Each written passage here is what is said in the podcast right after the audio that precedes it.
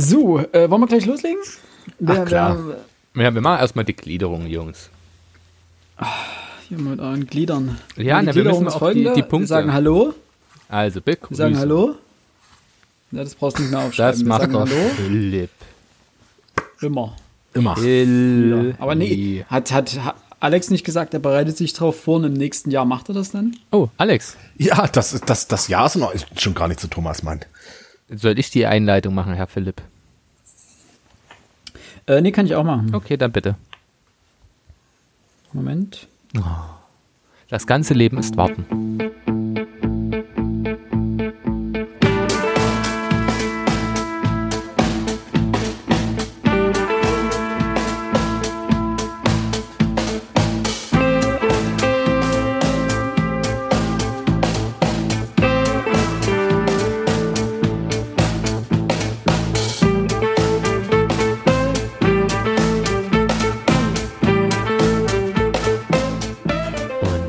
Ein herzliches Willkommen im neuen Jahr 2021 zu eurem Frontispitz-Podcast. Wieder mit dabei, stets nachgeahmt, nie erreicht, Alex und Philipp. Hallöchen. Ja. Und natürlich äh, der allseits geliebte wortkarge Max. Nee, Hi. Wortkack ist er nicht. Jetzt gewesen.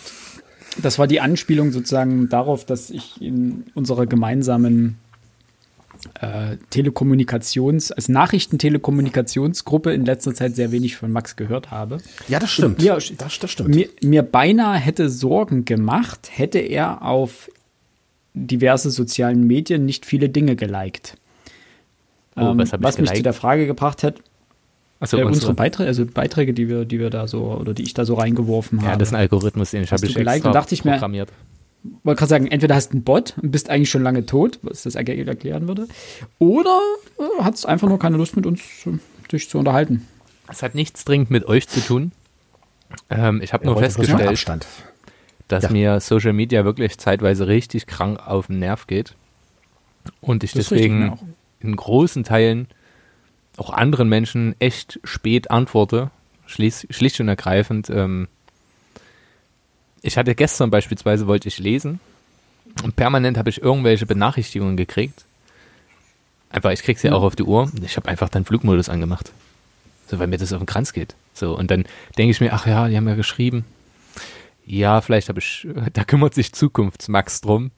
Ähm, erst wenn es dann wirklich akut wird und ich das Gefühl habe, okay, Philipp will Kohle sehen, jetzt musst du reagieren. Dann äh, Das ist richtig. Ich habe antworte ich gemerkt, ich mal. kratze an der Armut und dachte mir, jetzt muss ich das mal eintreiben hier. Äh, nee, ich mache dann tatsächlich äh, auch Uhr und Co. mache ich dann meistens ab und ähm, leg's in die Ecke, damit das Gebrumme mich nicht nervt. Wenn ich dann wirklich abends irgendwie meine Ruhe haben will und was lesen will oder sowas, dann Und das wird uns ich dann mich zurück. ich prophezeie es jetzt schon, ähm, das wird einer der Gründe sein, äh, die zum Urteil von Ale Alex Leseereignis führen. Alex äh, Zeit und Ort, an dem er Bücher liest, ist nämlich nicht gerade prädestiniert dafür, das Buch, was wir heute besprechen werden, zu lesen. Danke. Würde ich jetzt einfach mal mh, in den Raum Danke. stellen. Exakt Ja, ich ist das. denke Und da wäre ich später sowieso noch drauf gekommen. Äh, ja. Alex ist quasi viele Tode gestorben. Der Nein, was heißt- was- in was- unserem Buch stirbt nur ein. Nein, sind wir schon bei der Kurzeinschätzung. Ähm, nicht, dass ich jetzt hier gleich wieder anfange loszuledern. Ähm, Nein, wir wollen erst den Autor vorstellen und das Buch benennen, das Philipp jetzt schon mehrfach angeteasert hat bei Instagram, auch gerade in der Folge, nämlich Der Tod in Venedig von Thomas Mann. Vom Mann Thomas, Wir werden richtig klassisch quasi. Das ist, sozusagen. werden, wir, werden wir klassisch, ja? es ist, ich denke, das ist einer der, einer, eine der klassischen Novellen der deutschen Literatur, ja. Würde ich mal so die These in den Raum schleudern. Ja, gut. Ja, gut. Also gut, Thomas Mann, deutscher Literatur-Nobelpreisträger. Ähm, denke ich schon, dass er zu den Klassikern gezählt wird bei uns. Äh, vielleicht mehr wegen Buddenbrocks und Zauberberg. Na, eher wegen Buddenbrocks. Ähm, da sage ich aber gleich noch was dazu. Wenn du jetzt auf den Nobelpreis ähm, dich bezogen hast. Äh, nee, nicht direkt. Den Nobelpreis hat er ja für die Buddenbrocks bekommen, wobei er selber darüber wettert, dass dem so ist und dass er das sozusagen nicht für äh, sein Gesamtwerk bekommen hat oder auch für, für andere Sachen. Gut, aber da sage ich jetzt sowieso gleich noch zwei, drei Sätzchen dazu. Da würde ich mal anfangen. Ja, erzähl uns mal was vom Mann. Thomas, Thomas Mann, der Mann Thomas, äh, geboren 1875 in Lübeck. Kurioserweise ein mehr oder weniger mittelmäßig bis schlechter Schüler, hat nämlich dreimal eine Ehrenrunde drehen müssen.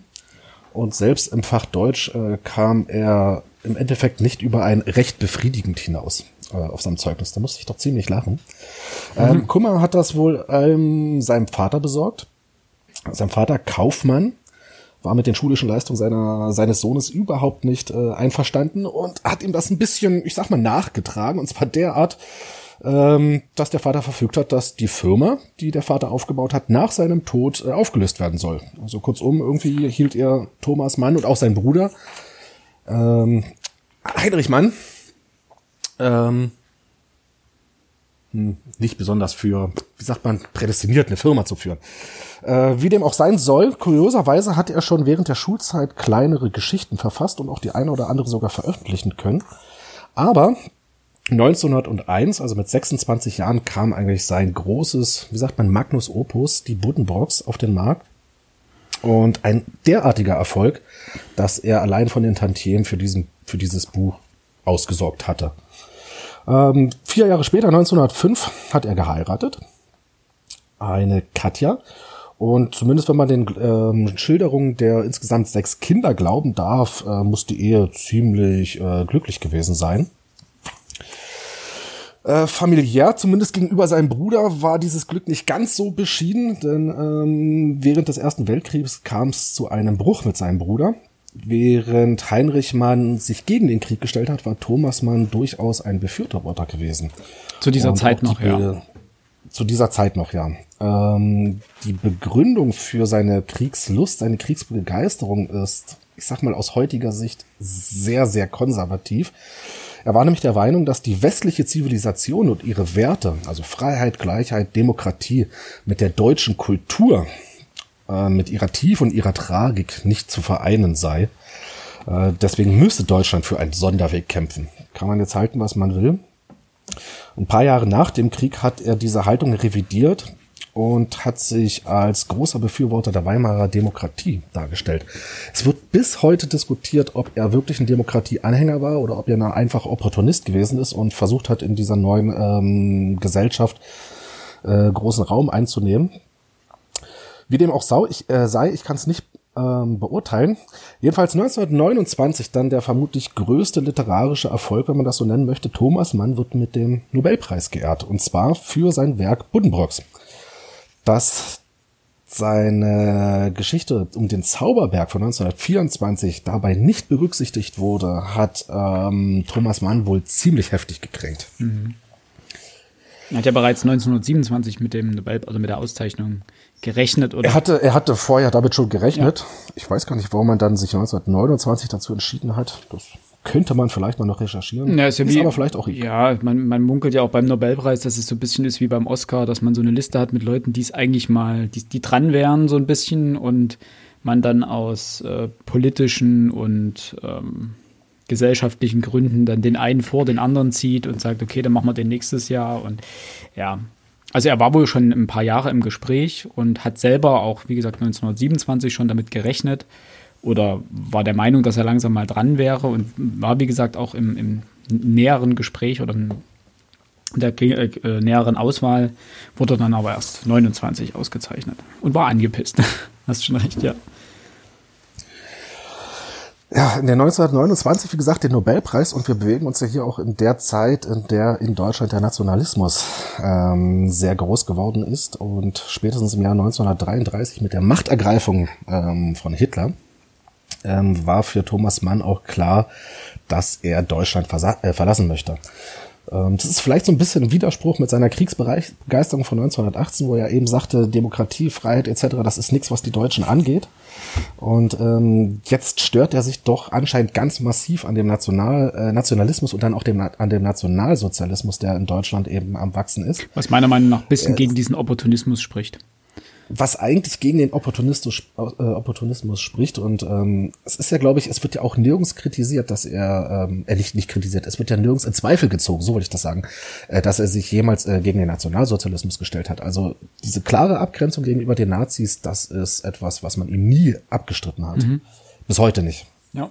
Jedenfalls war er auf einer Vortragsreise in Europa unterwegs und kehrte aber nicht mehr nach Deutschland zurück, sondern ließ sich zunächst in der Schweiz äh, nieder. Mhm. 1938 äh, siedelte er dann mit seiner Frau in die USA über und hat von dort aus auch für die BBC, für die britische BBC, ähm, immer wieder während des Krieges vor allem Ansprachen äh, an die deutsche Bevölkerung gehalten. Über, wie ich gelesen habe, Langwelle, womit man eben die Zensur der Nazis entgehen konnte. Als der Krieg vorbei war, ähm, tja, hatte es Thomas Mann relativ schwer, in Deutschland wieder Fuß zu fassen, wenn man das so möchte. Ähm, er kehrte, glaube ich, auch nie nach, äh, ich glaube, er kehrte nie nach Deutschland zurück. Er ließ sich in Europa in der Schweiz halt letztendlich in der Schweiz, genau. Aber er muss in dieser Zeit auch, ähm, als man das Kriegsgeschehen in Deutschland gewissermaßen erstmals aufgearbeitet hat, ähm, über die Bombardierung deutscher Städte hat er wohl gesagt, ja, es muss für alles bezahlt werden. Das war ein Satz, den man ihm in Deutschland unglaublich übel genommen hat. Äh, wie gesagt, er ließ sich dann wieder in der Schweiz nieder und starb 1955 in Zürich. Mhm. Netter Side-Fact, ähm, da, da, er nie nach Deutschland zurückgekehrt ist ähm, vor dem Krieg, hat er seine Tagebücher ähm, nicht mitnehmen können. Die sind ja sozusagen in Deutschland okay. geblieben, geblieben.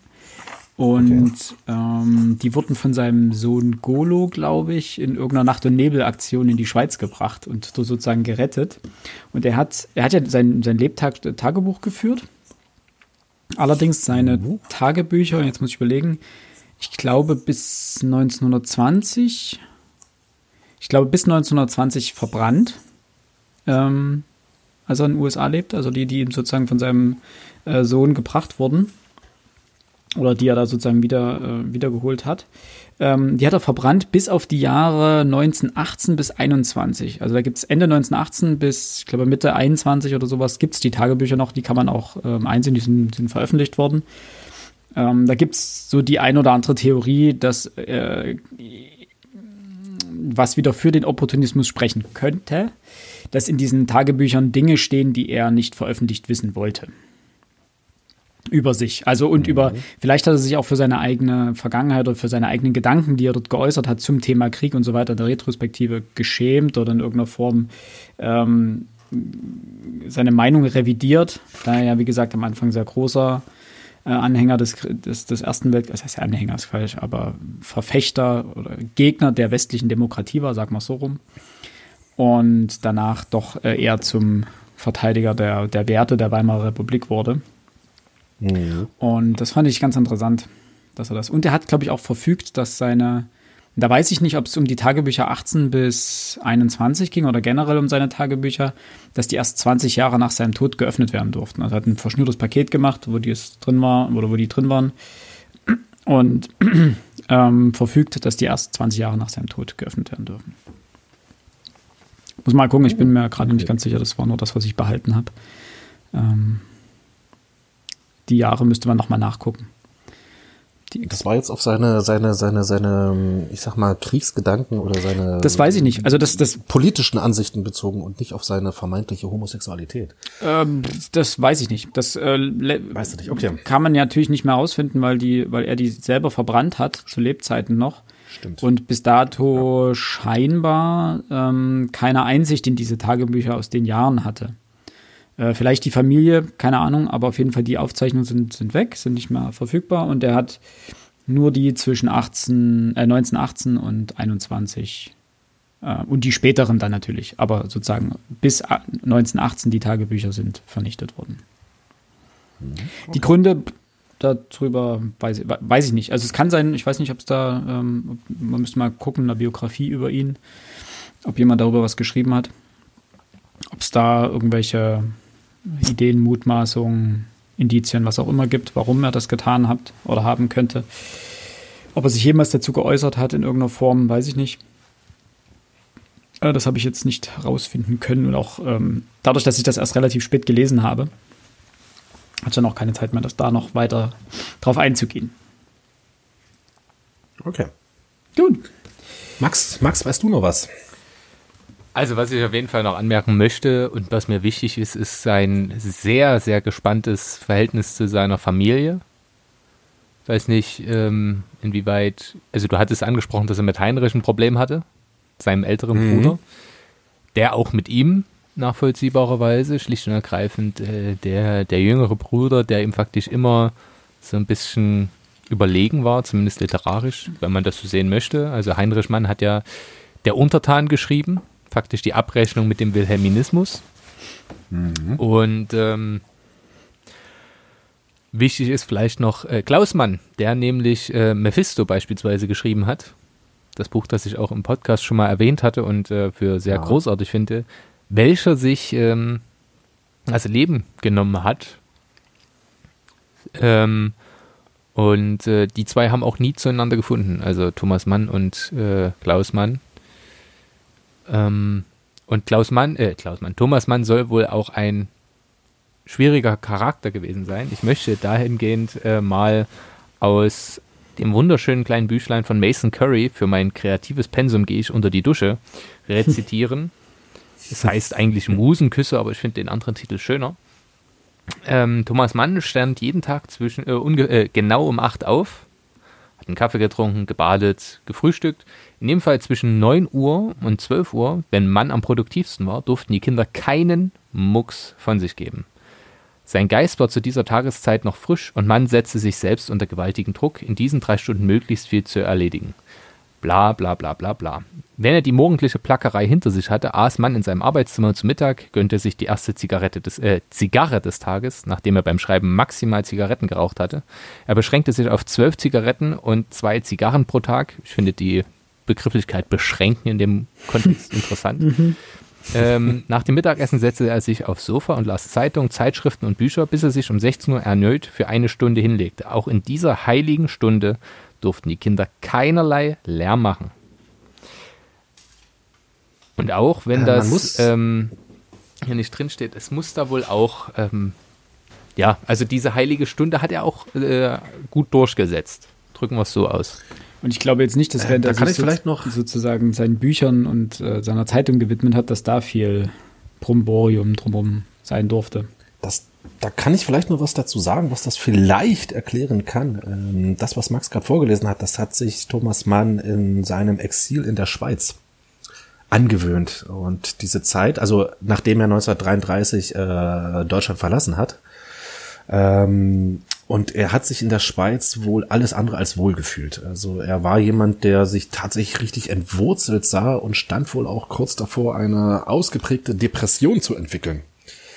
Und dieses starre, dieses, dieses, dieser strenge Tagesablauf, der hat ihn da wohl sehr, sehr, äh, ja, hilfreich durch die Tage, durch die Zeit gebracht. Und vielleicht erklärt es auch, warum er da so streng gegenüber seinen, seinen, seinen eigenen Kindern gewesen ist. Dagegen spricht, dass er, dass das ja erst nach dem Zweiten Weltkrieg war, beziehungsweise kurz davor.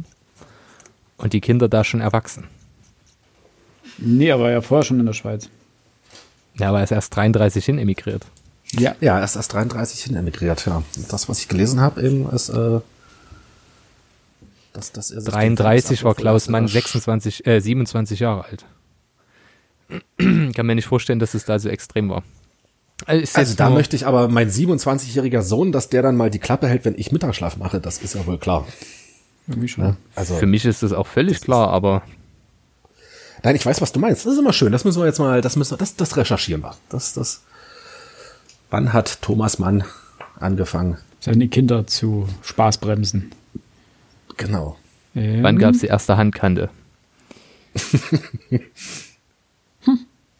Gut, wir wollen nicht zu sehr über Thomas Manns äh, Kindererziehung heute sprechen. Ja. als mehr über sein literarisches Schaffen und spezieller über den Tod in Venedig. Äh, ich fand auch ganz interessant, dass äh, Mann rein von seinem Schreibstile sehr an die Erzähltechniken des 19. Jahrhunderts angelehnt war oder sich anlehnte. Also vor allen Dingen an Tolstoi, äh, Theodor Fontane, Richard Wagner etc. Und prägend für seine Werke sind ja letztendlich ein hoher Ironiegrad äh, und ein psychologischer Scharfblick. Und zunehmend, je, je älter er wurde oder je mehr er schrieb, auch mythologische Motive und später dann sogar religiöse Thematiken.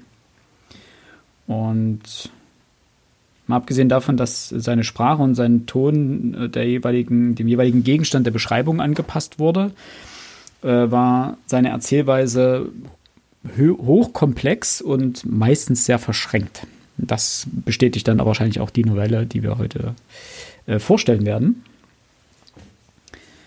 Noch Ergänzung, bevor wir in den Spoiler gehen. Nö. Von mir, also nee, nee, wir wollten erstmal eine Kurzeinschätzung noch geben, bevor wir spoilern. Stimmt, ja, ja, dies, dann, dann Soll sich bitte noch mal. einmal jemand beklagen, dass ich im Vorfeld eine Gliederung fertig mache, was unsere Abfolge sein wird. Vielen Dank. Das ist das. Schlimme, ich, ich muss dem Max recht geben. Nein, das ist ja vollkommen richtig. Das, das Problem, manchmal gehen dann so Gliederungspunkte ineinander über und dann denkt man sich, Moment, äh, wir sind jetzt schon bei dem, haben wir jetzt irgendwas vergessen, müssten wir jetzt nochmal zurück. Ach, es wird schon so stimmen. Lange Rede, kurzer Unsinn. Äh, eure Kurzeinschätzung, bitte, die Herren. Max, Ja, ähm, ich muss ehrlich sagen, ich habe angefangen zu lesen und dachte, das schaffe ich nicht. Das lese ich nicht zu Ende. Safe. Schlicht und ergreifend, weil dieser Stil, nennen wir es besonders, ist. So versuche ich auch immer Kinder zu beschreiben, die ich zum Kotzen finde. Ähm, das, das Interessante ist aber, dass man sich äh, mit zunehmender Dauer und zunehmender Konzentration daran gewöhnt. Ähm, nicht, dass man es dann wert, also doch wertschätzen kann man es schon, aber es gefällt mir jetzt nicht unbedingt. Ähm, aber inhaltlich ist es natürlich wirklich ganz, ganz äh, große Kunst, wie er faktisch, ohne jetzt schon zu weit vorweggreifen zu wollen, ähm, verschiedene Motive zusammenfügt, um eben diese Novelle zu schaffen. Wie er Foreshadowing betreibt mit sehr interessanten Stilmitteln. His, äh, geschichtlich, also von der, von der Erzählung, von dem, was erzählt wird, ist es natürlich jetzt kein großes Feuerwerk. Also das ist jetzt nicht so, dass das ähm, ein Ken Follett-Roman ist, wo du das Gefühl hast, okay, du hättest eigentlich 40 Bücher draus machen sollen und schaffst es bei einem, es völlig zu verwursten. Entschuldigung, meine Meinung zu Ken Follett ist keine gute. ähm, insgesamt gut, Ken Follett hat auch nie gesagt, dass er eine, eine, eine Novelle schreibt. Ne? Nein, aber er macht es selbst bei Romanen kaputt. Ähm, na, zurück zum Thema. Ich fand das Buch interessant und kann meine endgültige Einschätzung erst am Ende dieses Gespräches abgeben. Ich bin mir noch völlig unschlüssig, was ich für eine Bewertung geben könnte. Alex, Okay. Puh, das kann man kurz machen. Es ist, es war enttäuschend, das Buch. Ähm, inhaltlich ist, inhaltlich kann man an dem Buch ja gar nicht meckern. Ähm, ist eine, auch aus meiner Perspektive, eine hochinteressante Geschichte, die er dort schreibt. Ähm, weswegen ich mich an sich durchaus drauf gefreut habe. Und Max hat es aber ja schon vorhin ange äh, angesprochen, ähm, die Art und Weise, wie Thomas Mann dieses Buch schreibt. Meine Fresse, dann lass es doch einfach sein. Das war so, so, so mein Gedanke. Wir kommen ja später sicherlich noch zum sprachlichen Teil. Deswegen brauche ich da jetzt gar nicht so viel sagen. Äh, Max hat vollkommen recht. Es ist kein Buch, was du abends im Bett lesen kannst. Und das ist schade, weil die Geschichte als solche das durchaus her, äh, hergegeben hätte. Dass man hier irgendwo eine, eine, eine, eine, eine interessanten, eine, einen interessanten, einen, einen gut lesbaren, einen, ja, ich weiß nicht, sich gut erzählenden Roman vor sich hätte liegen haben können. So meine Fresse, langes, langer Satz. Äh, das hat Thomas Mann in meinen Augen total verwurstelt mit seiner Sprache. Schade. Ähm, kommen wir später nochmal dazu. Philipp. Echt? Also, ich gebe euch vollkommen recht. Ich hatte so meine ich habe so die ersten zwei Seiten gelesen und dachte oh, das, das wird anstrengend. Ich weiß nicht, mit welcher Konzentration ich das Buch lesen muss, damit ich da durchkomme. Äh, denn gerade zu Beginn, so auf den ersten 20 Seiten, musste ich Sätze oder Abschnitte zweimal lesen oder dreimal. Das kam durchaus vor, weil man, ich habe das so in die Hand genommen, dachte mir, ach, eine Novelle, locker leicht. Da, das, das, das liest du so schön weg. Und dann habe ich angefangen und festgestellt, dass ich Abschnitte gelesen habe und dann kurze, hä, was? Was habe ich gerade gelesen? Momente hatte, die ich dann nochmal und nochmal lesen musste. Ähm, bis ich bei der Konzentration angekommen war, die das Buch einfach benötigt, damit du durchkommst. Und je länger ich daran gelesen habe, desto besser bin ich mit der Sprache zurechtgekommen und desto mehr konnte ich mich an den an der, der, der sprachlichen Gewandtheit erfreuen auch. Also nicht, dass ich jetzt sage, das war ein Lesevergnügen im klassischen Sinn, also dass ich dort richtig Spaß hatte, die ganze Zeit das zu lesen. Das Buch hat sich mehr und zum Teil mehr nach Arbeit angefühlt. Es hat mich trotzdem mit seinen Formulierungen häufig verzückt. Ähm, ich hatte ja, ich glaube, bei Instagram hatte ich da kurz ein Zitat gepostet, aber einfach teilweise, wie er schreibt, finde ich, es ist grandios an sich. Es ist einfach eine hochstilisierte, komplexe Sprache und das ist sowas, sowas liest man kaum noch, was auch in Ordnung ist. Also so möchte ich keinen, äh, keine Ahnung, keinen Zeitungsbericht lesen. Ähm, aber ich finde es schön, auch mal solche Texte zu lesen. Und auch mal, ich habe auch mich gefreut, dass ich mal wieder Dinge nachschlagen, also Worte nachschlagen musste. Sowas wie, ich glaube, prokurieren war ein so ein Wort. Pukulieren, so rum. Nicht prokurieren, pukulieren, also saufen quasi, ein alter Begriff dafür. Und es hat mich gefreut, da mal wieder sowas nachschlagen äh, zu müssen. Und einfach, wenn du das hörst, anderthalb Wochen nach seiner Ankunft auf der Insel trug ein geschwindes Motorboot ihn und sein Gepäck in dünstiger Frühe über die Wasser in den Kriegshafen zurück, und er ging dort nur an Land, um sogleich über einen Brettersteg das feuchte Verdeck eines Schiffes zu beschreiten, das unter Dampf zur Fahrt nach Venedig lag. Fand ich schön. Habe ich mich gefreut. Das Coole ist. Hast du dich gefreut, okay. Das Coole ist, dass man, ich kann da Philipp nur beipflichten, ähm, das ist so ein Buch, bei dem kommt der Appetit beim Essen. Ähm, ich persönlich habe mich dann zu einem Detektiv entwickelt. Zum einen, um Wörter nachzuschlagen, die ich nicht kenne und wo ich mir aus dem Kontext keinen Reim draus machen konnte, was sie bedeuten mögen.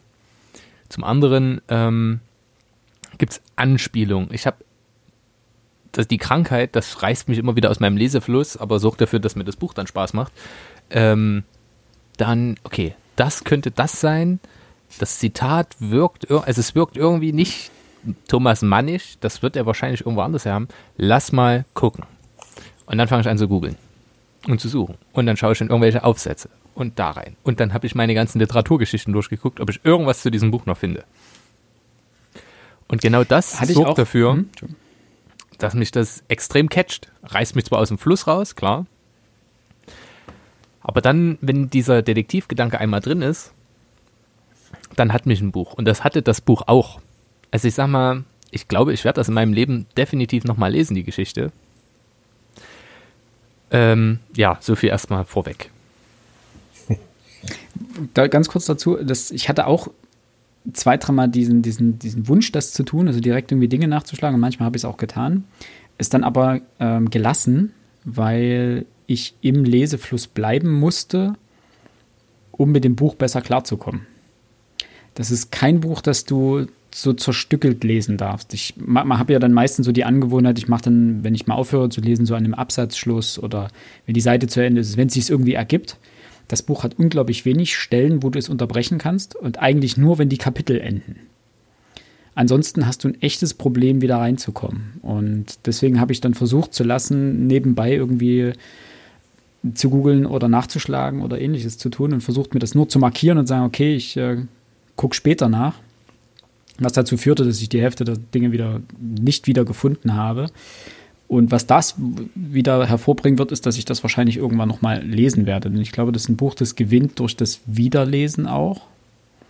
Ähm, und es ist, glaube ich, kein Buch, was du jetzt liest und sagst, ach, das wird jetzt mein Lieblingsbuch. Das ist so toll und ach, ist mitreißend und die Geschichte ist spannend. Und weil die Geschichte fand ich, ja, ja, das ist, ja, das ist sehr äh, an die klassische Antike angelehnt und an klassische äh, antike Erzählungen, die ja auch häufig genug äh, Thema und Gegenstand des Buches sind. Da kommen wir gleich zu, wenn wir zur Form kommen. Aber die Geschichte hat mich jetzt nicht sonderlich vom, vom Hocker gerissen in ihrer, in, ihrem, Echt in ihrer Idee. Nee, die war. Also die Idee an sich, wirklich, das ist, da kann man ja gar nicht drüber schimpfen. Ähm, wollen wir mal kurz abweichen von dem, ah, wie sagt man doch gleich, was Max aufgeschrieben hat, die Gliederung.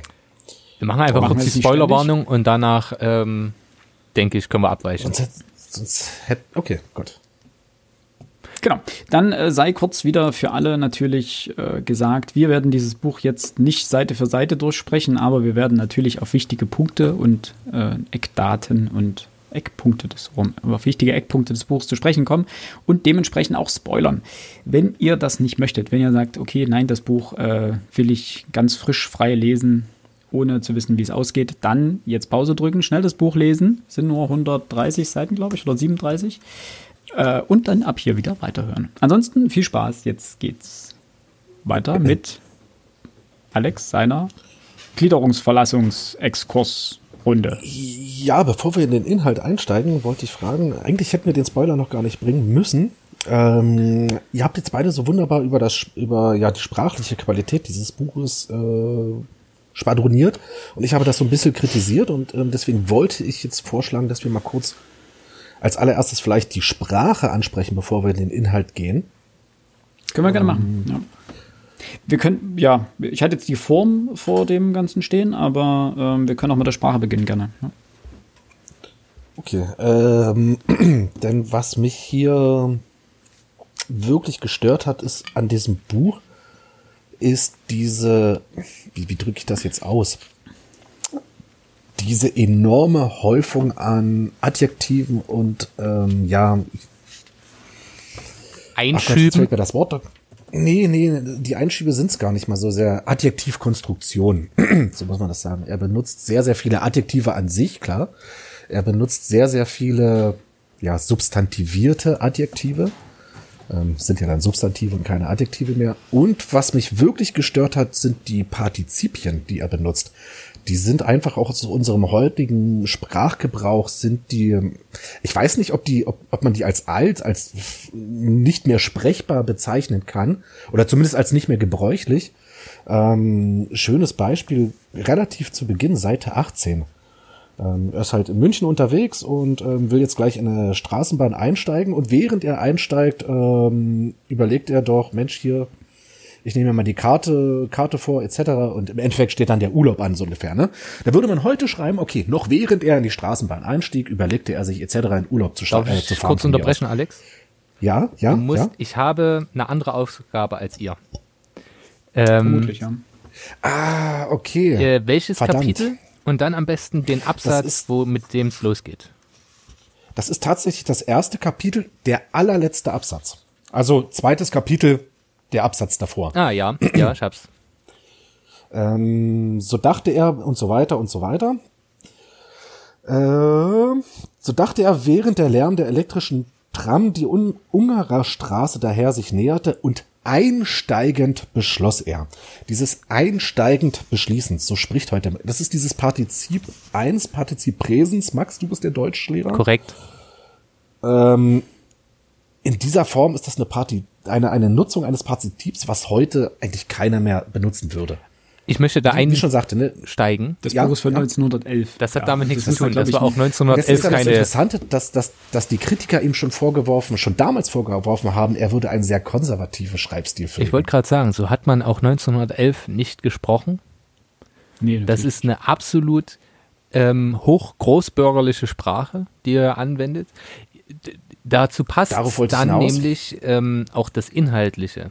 Er setzt ja viel Wissen voraus, das wir ja hier definitiv nicht haben, nur haben wir Google, um es rauszufinden. Ähm, er setzt faktisch Kenntnisse des, der griechischen Originallektüre von sonst was voraus, beziehungsweise von griechischen Übersetzungen oder antiken Übersetzungen. Ähm, das ist nicht für den normalen Menschen ge geschrieben, sondern es ist nicht für die Masse geschrieben. korrekt, vo- vollständig korrekt.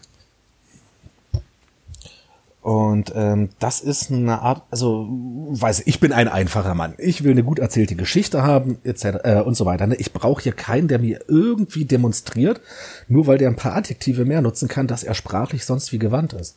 Ähm, damit kann ich nicht viel anfangen. Also das, das Ähm, tut, mir, tut mir leid. Ähm, Darf ich da einfallen? ja, bitte, Ähm, bitte. Zum einen ist das das, was ich vorhin meinte, mit er knüpft an die Erzähltechnik des 19. Jahrhundert, Jahrhunderts an. Ähm, das zum einen. Und zum anderen wählt er seine Sprache dem ähm, Inhalt angepasst. Und es geht hier nun mal um einen durchgeistigten Künstler, der nichts kennt, außer sozusagen sein eigenes Schaffen. Und diesen Stil, also diesen Schreibstil, passt er ihm an. Also weil der, der Protagonist, der äh, von Aschenbach, ist ja genau so ein durchgeistigster, äh, gutbürgerlicher oder hochbürgerlicher. Und dementsprechend ist der Schreibstil meiner Meinung nach auch so gewählt. Und natürlich würde so heute keiner mehr sprechen, ist klar. Und wie Max gerade auch gesagt hat, zu dem Zeitpunkt spricht da auch keiner so. Aber ich fand das eigentlich, also ist ja nicht nur die Stelle, an der die Partizipien Nee, so das- überhand das nehmen. Das, das, das zieht ein- sich ein- ein einmal durchs also- komplette Buch. Also er ist dauernd sitzend, stehend, sinnierend, essend. Das ist ja quasi, kommt eigentlich fast in jedem Satz vor. Darf ich noch eine Sache anbringen an dieser Partizialbildung? Ich weiß nicht, Alex, äh, wie firm Ja. du im Lateinischen bist. Ach Gott. Diese Nee, gar nicht. Partizipien, oder die wir hier partizipial benutzen, ähm, sind durch den Appel abs, also Ablativus absolutus, ähm, im Lateinischen ja relativ gebräuchlich. Nur werden sie, es gibt, Gottes Willen, jetzt muss ich mich zurückhalten, ich glaube, sieben Möglichkeiten, einen Ablativus absolutus aufzulösen im Deutschen. Äh, die simpelste Form sind diese Formen, als er dahin ging, ja, oder eben dahingehend, sagte er folgendes. So, du kannst es auf ganz verschiedene, unterschiedlichste Arten und Weisen ähm, übersetzen.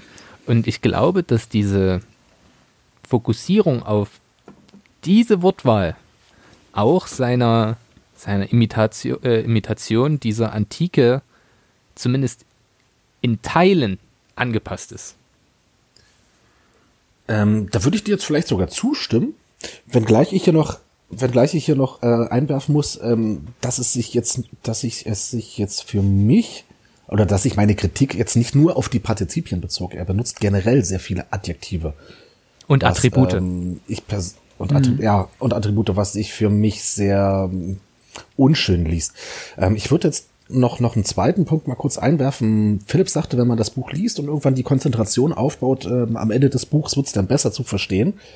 Ähm, kurioserweise finde ich, ähm, ging Mann so ein bisschen die Puste am Ende des Buches aus, weil die Nutzung von Adjektive und Partizipien wird am Ende des Buches weniger. Und dann wird das Buch tatsächlich auch lesbar. Oder lesbarer. das hängt Ich auch mit denke nicht, dass in dem Fall die Puste ausgegangen ist.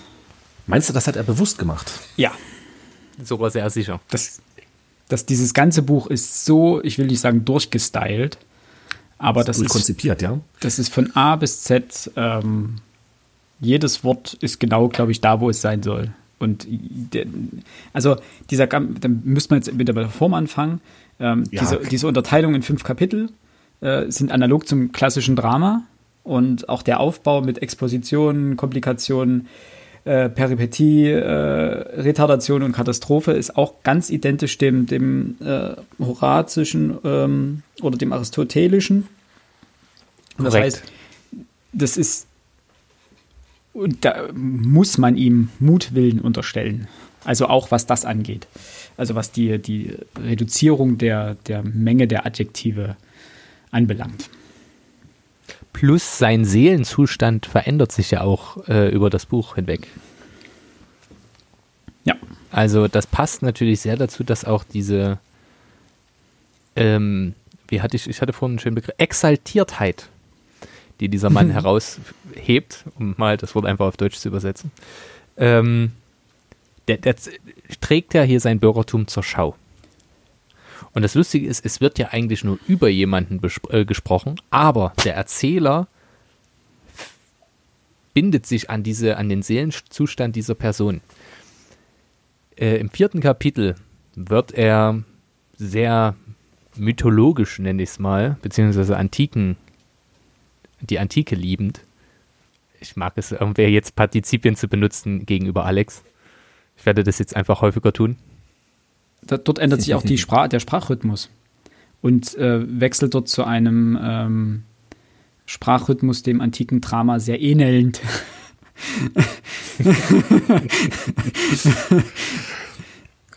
ähm, und ich möchte, also ich habe tatsächlich mache ich ja das ganz häufig, dass ich in Büchern einzelne Sätze anstreiche, weil sie rhythmisch sind, weil sie stilistisch schön sind.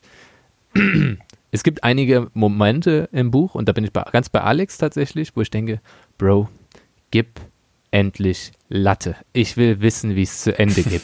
Ehrlich. Das war bei mir, das war bei mir der Anfang. Auch da. Ich habe das. Punkt, bis er, bis er sagt, er fährt in Urlaub und fährt los. Bis dahin dachte ich mir, Alter, was willst du denn von mir? Dieses Rumgeeier, Friedhof, Straßenbahn, was? Also dort hatte ich, das, da war genau der Punkt, wo ich gedacht habe, Alter, komm zum, komm zum Punkt. 20 Seiten rum, wir sind noch nicht in Venedig. Du hast jetzt noch 110 Seiten zum Sterben, ich meine. Und zwar dort. Du musst noch hin. Ähm, ja. Aber wenn man einmal drin ist, dann kann man hier wirklich, da kannst du de, den Geldmarker nehmen und kannst einmal durchs Buch gehen. Kann ich jetzt hier nicht, weil mein Buch, äh, lass mich nachschlagen, ich glaube von 1960 ist. 75, 1975. Uh, ja, ähm, ja ich habe den ersten Band, der Erzähl nee, den elften Band äh, des erzählerischen Werkes in meinen Händen. Ähm, also ich dachte, ich, dachte gerade schon, du hast die eine der, ein, der 101. Vorzugsausgaben, die noch handsigniert von ihm sind. Ich so glaube, dann würde ich mich äh, nicht mehr mit euch unterhalten. Wahrscheinlich. Wenn ich sowas besäße.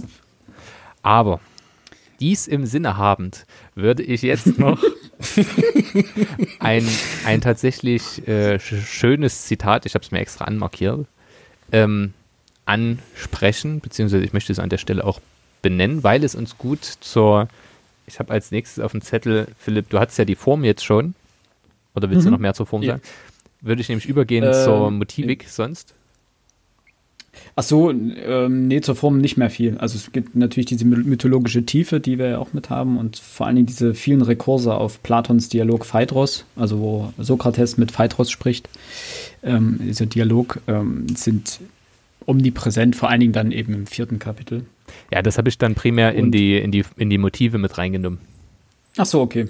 Deswegen. Äh, und eben die, die Selbstkritik des Künstlers fand ich noch ganz interessant. Ähm, könnte man auch, ja. Ist für mich auch ein Motiv. Ist auch ein Motiv für dich. Okay, ich hätte es bei Form. Entschuldigung. Bitte, dann fahr fort. Denn überleitend zur Form habe ich, ähm, warte, ich kann euch gleich sagen, welches Kapitel es ist. Ach, habe, Moment, eins noch. Entschuldigung. Ich wollte gerade gesagt, äh, eins äh, für die komplette weitere Betrachtung dieses Buches vielleicht relevant ist, wie Thomas Mann es selber betitelt hat. Und das finde ich eigentlich passender als Tod in Venedig. Er nannte es nämlich selber die Tragödie einer Entwürdigung. Das finde ich irgendwie schön. Ja. Hab und das gewusst. macht das Ganze, das, das lässt einen dieses Buch noch etwas anders betrachten, vielleicht auch. Und auch diesen, diesen Verlauf des Buches äh, ein bisschen anders ähm, betrachten. So, jetzt bitte fahr fort. Zustimmend möchte ich dem Philipp tatsächlich antworten, ähm, dass dieser Titel tatsächlich der bessere gewesen wäre. Na, bessere weiß ich nicht. Also als Untertitel wäre es schön gewesen. Ne, ich weiß ich nicht. Ich finde es interessant, so als wie er das selber betrachtet oder betitelt hat, weil es diesem ganzen, äh, dann siehst du viele Dinge noch unter einem anderen Aspekt. Und dann, als ich das gelesen habe, dachte ich mir auch, habe ich mehr den Verlauf des Buches und den, äh, den, den Aufbau des Buches auch besser verstanden. Ich finde, er verrät aber im Vorhinein zu viel über das, was passiert. Das ist auch wahr. Das ja, gut, Jalla. Das Buch heißt Tod in Venedig und der Typ stirbt in Venedig. Ich habe am Anfang gedacht, es wäre ein metaphorischer Tod, vielleicht sogar. Also eben ein, ein Niedergang in irgendeiner Form, in einer, also nicht unbedingt in der körperlichen. Dass hier quasi alles, äh, dass es in der letztendlich auch auf die Cholera bezogen sein könnte, ähm, die, der Tod in Venedig äh, und nicht, und dachte ich zwischendrin auch. Es gibt ja so ganz viele, da kommen wir dann zur Motivik. Gibt es ja so ganz viele Punkte, die als der Tod in Venedig gelten könnten. Ähm, von seinem wortwörtlichen Tod am Ende mal abgesehen. Und ich habe ein Buch, auf dem, auf dessen Rückseite äh, kein Inhalt steht. Also ich kannte keine inhaltliche Zusammenfassung. Ich wusste nicht, um was es in diesem Buch geht. Das könnten wir vielleicht ganz kurz umfassen. Also um was es im Buch geht. nicht vergessen, ne? Ja, es geht um Gustav von Aschenbach, äh, der berüh selber berühmter Schriftsteller war, was auch eine gewissermaßen ähm, biografische Parallele zu Thomas Mann ist. Auch mit seinem Vater. Auch mit, seinem- es gibt viele biografische ähm, Parallelen, sagen wir so. Genau, äh, etwas über 50 Jahre und schon länger verwitwet und sein ganzes Leben gewissermaßen auf Leistung getrimmt. Also ob nun von ihm selbst oder durch andere. Und ihn führt eine sommerliche Erholungsreise nach Venedig. Und dort beobachtete er am Strand einen antik schönen Knaben, der auch ganz viel mit, mit Bildhauer-Metaphorik beschrieben wird. Und letztendlich verliebt er sich in diesen, aber bewahrt, letzt, äh, bewahrt immer den, den körperlichen Abstand oder die Distanz zum Knaben und begibt sich aber in einen zunehmenden Gefühlsrausch, der, das merkt man relativ schnell, auf eine in irgendeiner Art, äh, eine irgendeine artige Katastrophe hinsteuert oder zusteuert. Und aus ihm einen würdelosen Menschen macht. Zum Schluss. So, das ist die, die eigentlich die grobe Rahmenhandlung von diesen 137 Seiten. So, jetzt haben wir genug Einschub. Äh, Max, du darfst wieder. Also, wir befinden uns im dritten Kapitel, nämlich an der Stelle, bei der er die erste Überfahrt mit einer Gondel machen möchte. Ähm, der Abschnitt beginnt mit Wer hätte nicht einen flüchtigen Schauder? Das müssten so zwei, drei Seiten im dritten Kapitel sein. Bei euch. Vielleicht auch vier, fünf. Alex, hast du es auch oder? Ich such's gerade. Dim, dim, dim, dim, Habt ihr die gleiche Auflage? dim. Ich habe von 2005 die Fischer Taschenbuchausgabe. Alex? Fischer Taschenbuch. Ähm, Fischer Taschenbuch, ja, aber von 2020. Ähm, Ja, dann sag doch Philipp. aber ich glaube, das, das, das, das ist ein und dieselbe, ähm, ist ein und derselbe Satz. Philipp, auf welcher Seite? Äh, 41, Seite 41 ist das bei mir. Ja. Wer hätte nicht einen flüchtigen Schauder, eine geheime Scheu und Beklommenheit zu bekämpfen gehabt? Wenn es, Wenn es zum ersten Male oder nach langer Entwöhnung galt, eine venezianische Gondel zu besteigen. das seltsame Fahrzeug aus balladesken Zeiten ganz unverändert überkommen und so eigentümlich schwarz wie sonst unter allen Dingen nur Särge sind. Es sind. Es erinnert an lautlose und verbrecherische Ab Abenteuer in plätschernder Nacht. Es erinnert noch mehr an den Tod selbst, an bare und düsteres Begängnis und letzte schweigsame Fahrt. Und hat man bemerkt, dass der Sitz einer solchen Barke, dieser sargschwarz, lackierte, mattschwarz gepolsterte Armstuhl, der weichste, üppigste, der erschlaffenste Sitz von der Welt ist. Und so weiter und so fort. Und das bringt mich zum einen, weil die Sprache herausragend ist, zum anderen, weil die Todesthematik in diesem Satz so ungeheuerlich offensichtlich ist. Also ich weiß nicht, wie oft er den Sarg, den Tod, die Bahre, wie auch immer, ähm, stilecht hat er vielleicht noch gesagt, der hat einen Huf hochgerissen, ich weiß es nicht. Ähm, aber viel offensichtlicher kann man da nicht anspielen, was er damit ausdrücken will. Die Todesthematik oder die, Motiv, die Todesmotivik ist ja omnipräsent. Die fängt ja ganz am Anfang an mit dem Fremden in der Friedhofshalle, ähm, wo er gewissermaßen dem Tod ja schon in die Augen blickt und dieses Blickduell verliert. Er, starrt ja dem Fremden in die Augen und schlägt als erstes die Augen nieder. Und dort ist ja quasi schon dieses Foreshadowing, er blickt dem Tod in die Augen und verliert dieses Duell und interpretiert es dann als Reiselust sozusagen, diese, diese innere Unruhe, die da in ihm ausgelöst wird. Und dann auch der Zahlmeister auf dem Schiff, äh, das ihn nach Venedig bringt, der erinnert ja auch ein bisschen an Charon, den ähm, Todesgondolier, äh, der die Toten über den Hades bringt. Ja, das hätte ich mit dem, mit dem, mit dem Charon hätte ich jetzt bei dem Gondelier, bei Gondolier. dem Auszug, den ich Genau, bei denen auch wieder. Habe. Ja, ja, auch wieder, genau. Also sowohl der erste Schiffer, der dort das, das Geld einstreicht, also diese Geld-Gegenüberfahrt-Thematik dort, äh, lässt auf Charon deuten, als auch dann später die Gondoliere, die ja auch immer wieder ähm, genau das Gleiche letztendlich tun. Aber dort ist sozusagen diese, diese Überfahrt noch präsenter. Und was ich aber ganz interessant fand, ähm, habt ihr bemerkt, mit was alle Todesboten charakterisiert werden? Also, ich glaube, nicht, nicht ganz alle, aber die meisten. Bei dem einen weiß ich, bin ich mir gerade nicht sicher. Lass Mit schlechten teilhaben. Zähnen. Schlechte Zähne. Schlechte Schlechte Zähne. Zähne. Schlechte Zähne, ja. Kommen immer wieder. Ähm, wenn, man das, wenn einem das einmal aufgefallen ist, dann merkt man auch, dass Tazio auch ein Todesbote ist, also der Junge, in den er sich verliebt. Bei Tazio ist es mir aufgefallen. Ich, mir, mir ist es bei den Genau, anderen aber- nicht aufgefallen, tatsächlich. Bei allen anderen ähm, beschreibt er auch, äh, also er beschreibt die Zähne dann. Also die müssen nicht unbedingt immer schlecht sein im Sinne vom, vom Zustand. Manchmal ist es auch ein geblecktes Gebiss, sind die Zähne, also blanke Zähne frei bis zum äh, Ansatz der, äh, des, des Zahnfleisch und so weiter. Ähm, aber das beschreibt er sehr häufig. Und für Thomas Mann waren ähm, schlechte Zähne ein Symbol oder ein Zeichen für Dekadenz und Verfall. Deswegen kommt das in seinen Werken gerne mal vor in Verbindung mit eben jener Thematik. Aha, okay. Aber jetzt, wo du drop. sagst, ich überlege gerade, Jetzt, wo er es sagt. bei ja. dem, bei den Sängern, die kurz vor dem Ende des Buches auftreten, Genau. Der da. weiß ich, dass der die Zähne bleckt. Genau, Moment. Da bin kann ich mir da- ziemlich sicher, das gelesen zu haben. Habe ich nicht notiert, aber da bin ich mir, das stimmt. Das stimmt. Ich finde auch den, den Doppelgänger-Effekt ganz lustig, während Philipp sucht. Ähm, Also,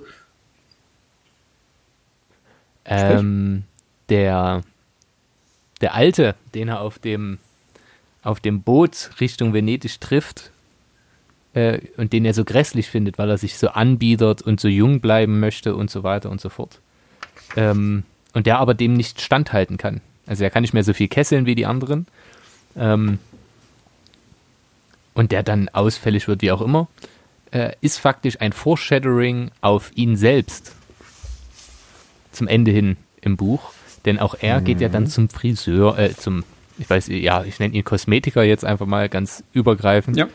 Ähm, der ihn verjüngt, künstlich verjüngt und ihm das Gefühl gibt, doch wieder die Möglichkeit zu haben, äh, zuzugreifen und er ja, wirft seine eigene Würde weg, um eben nochmal jung zu sein, wie das Männer gern heutzutage in Thailand machen.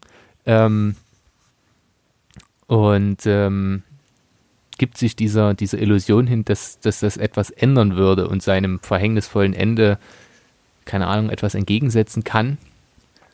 Und dabei vergisst er aber das wirklich Wichtige, nämlich, Bro, hier ist eine Cholera-Epidemie, ist kein Obst. ist kein Obst. Ja, das. Ähm Ihr könnt ruhig weitermachen. Ich bin auch, ich, ich suche gerade nach den Anfang der Stelle. Also nur so viel. Es geht tatsächlich, wie Philipp sagte, nicht nur um schlechte Zähne. Der Gondoliere, der ihn ähm, zu, als allererstes in Venedig ähm, chauffiert, der hat weiße Zähne. Ein paar Mal zog er vor Anstrengung die Lippen zurück und entblößte seine weißen Zähne. Ähm, allerdings bleibt das Thema präsent, weil schon auf der nächsten Seite heißt es, der Gondolier sprach zwischen den Zähnen mit sich selbst.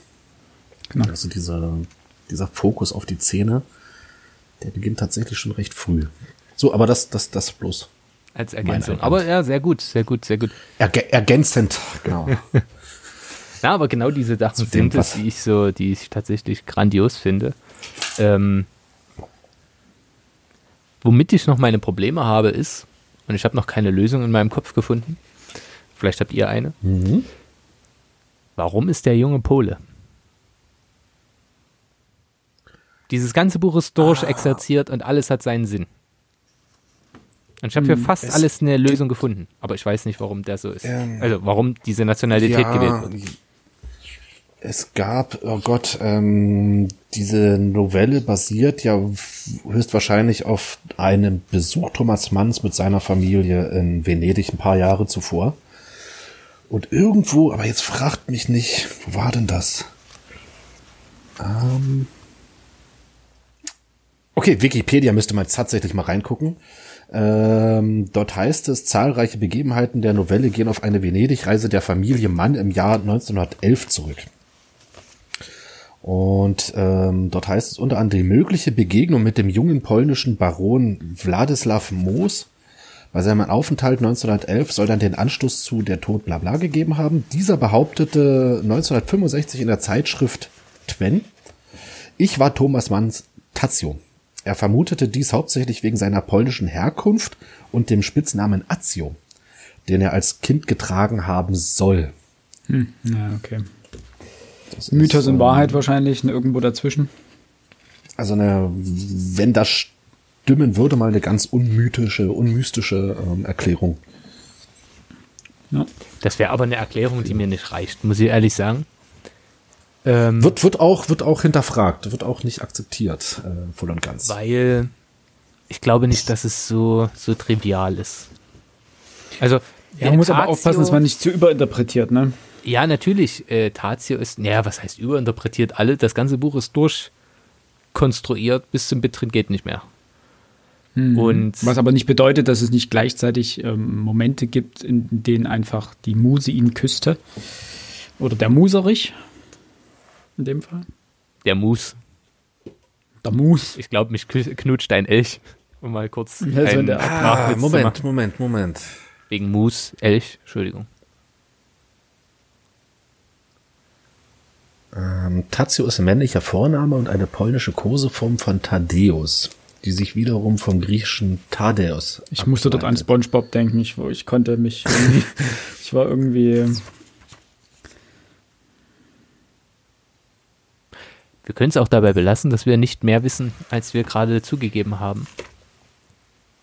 äh, was ich übrigens ganz interessant fand, dass äh, die Erzählung Thomas Manns ähm, grob an Goethes Novelle Der Mann von 50 Jahren erinnert. Und wahrscheinlich, weiß nicht, ob dem nachgestaltet ist, aber äh, dem nachempfunden ist vielleicht oder dem angelehnt ist vielleicht auch oder den parodiert er ein wenig. Ich Also, hätte eher an ja die so- Wahlverwandtschaften gedacht, aber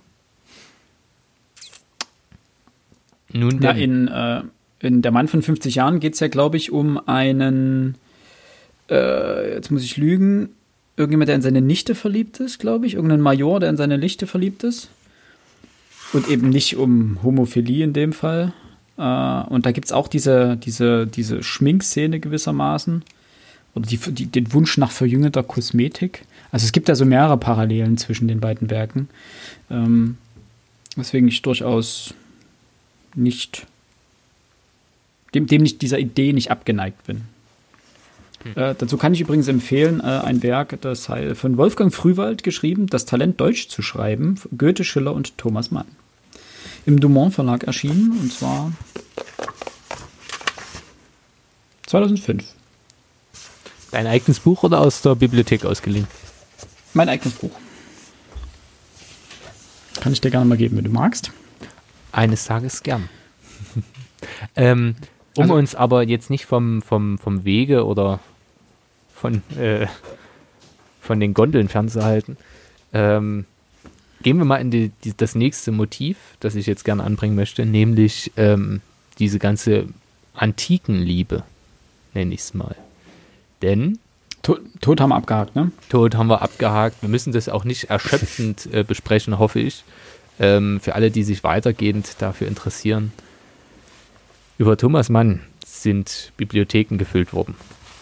Man kann das bis zum, bis zum bitteren Ende auseinandernehmen. Und das ist, wenn man literaturwissenschaftlich interessiert ist, tatsächlich ergiebig und wirklich spannend.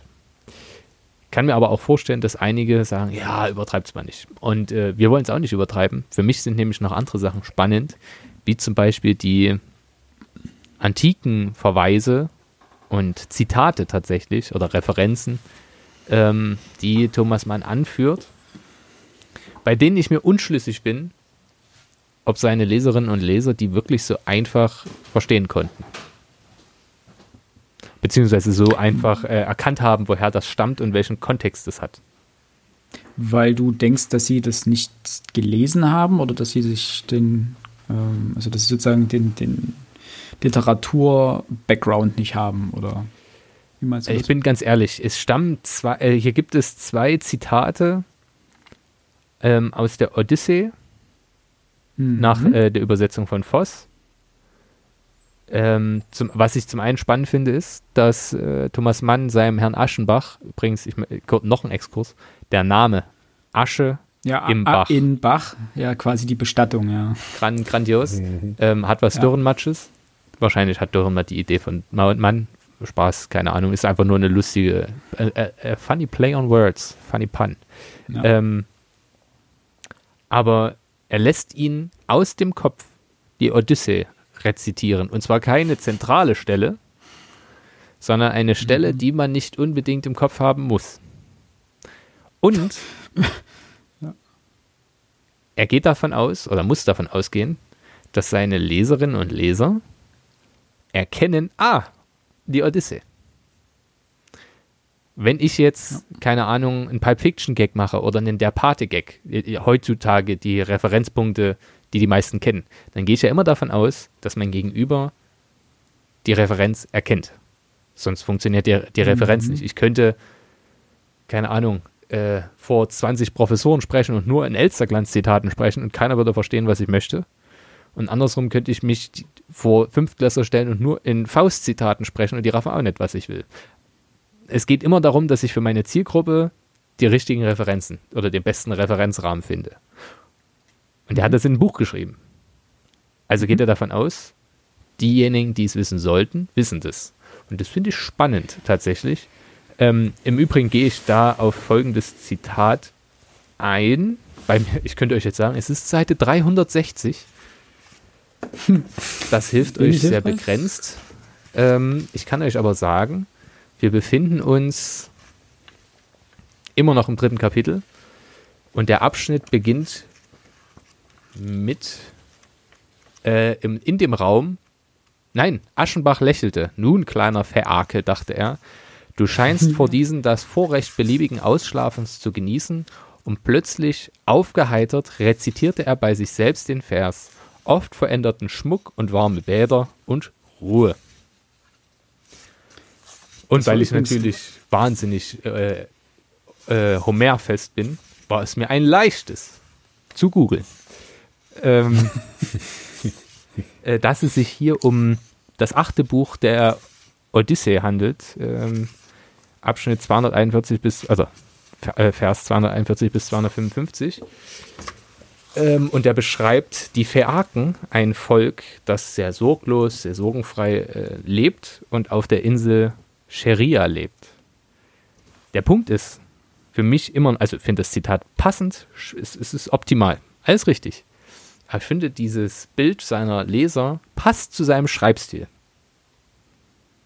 Ja. Denn, sind wir ehrlich, der so Volksschüler, also der, der, der, der Mann von der Volksschule, der kann das nicht lesen. Der kann das nicht verstehen, der kann auch die Andeutung nicht verstehen. Der kann maximal sagen, oh, das ist ein kluger Mann, cool, dass er das aus dem Geiste rezitieren kann. Ja.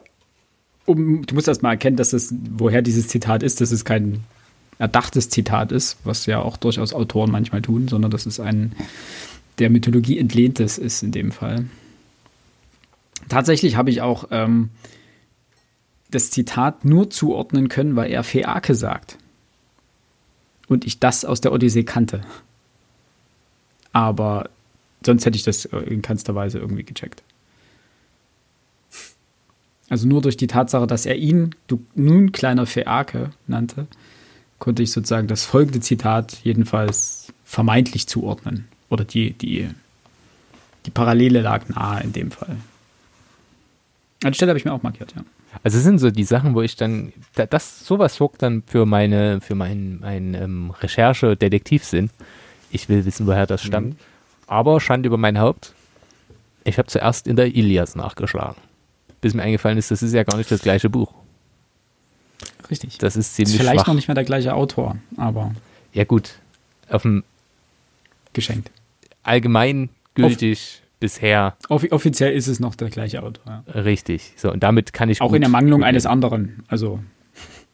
Allgemein ist die Frage, ähm, es geht ja in diesem Buch um Homophilie.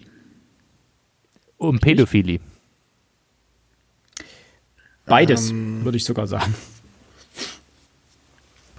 Da er den Jungen ja in der Form nie wirklich körperlich angeht, ähm, vermute ich hier eher ein, ein, ein ja, ähm, ein, ein, ein Schwärmen für, für, für, ein, für, eine, ja, für ein Tabu.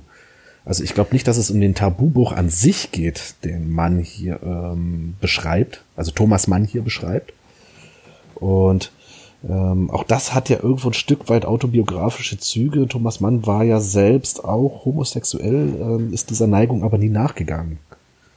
Ähm, hatte aber Zeit seines Lebens durchaus irgendwo, wie er es selbst ausdrückte, diesen, diesen ästhetischen Aspekt beim Betrachten von, ja, jungen Männern vor allem. Ähm, das hat er durchaus gemacht, aber er hat nie irgendwie, auch, auch wie, wie, wie auch ähm, der, der, der Protagonist in, dem, in der Novelle. Also dieses Körperliche, das gibt's ja nicht. Muss es ja nicht geben. Also Pädophilie sagt ja nicht voraus, dass es eine körperliche Komponente geben muss. Also dass es, dass es körperlich werden muss. Gut, das assoziiere ich jetzt natürlich. Also wenn genau. nach pädophil, dann ist natürlich okay, Kinder anfassen. Genau, ja. das ist der. Deswegen meinte ich, dass das, das macht er ja nicht. Aber mittlerweile okay, Pädophilie gut, ja, gilt ja auch ja. schon, wenn du ähm, solches Material nur in Bild oder Video auf deinem Computer hast. Das sind ja auch schon pädophile äh, Dinge, die sich da auftun. Und da geht es auch nicht ums körperliche Anfassen, erstmal direkt. Wisst ihr, wie ich es gelesen habe? Muss nicht, kann. Nein, aber was ich dazu fragen wollte ist, äh, denkt ihr. Ähm, das ist gemein. Punkt.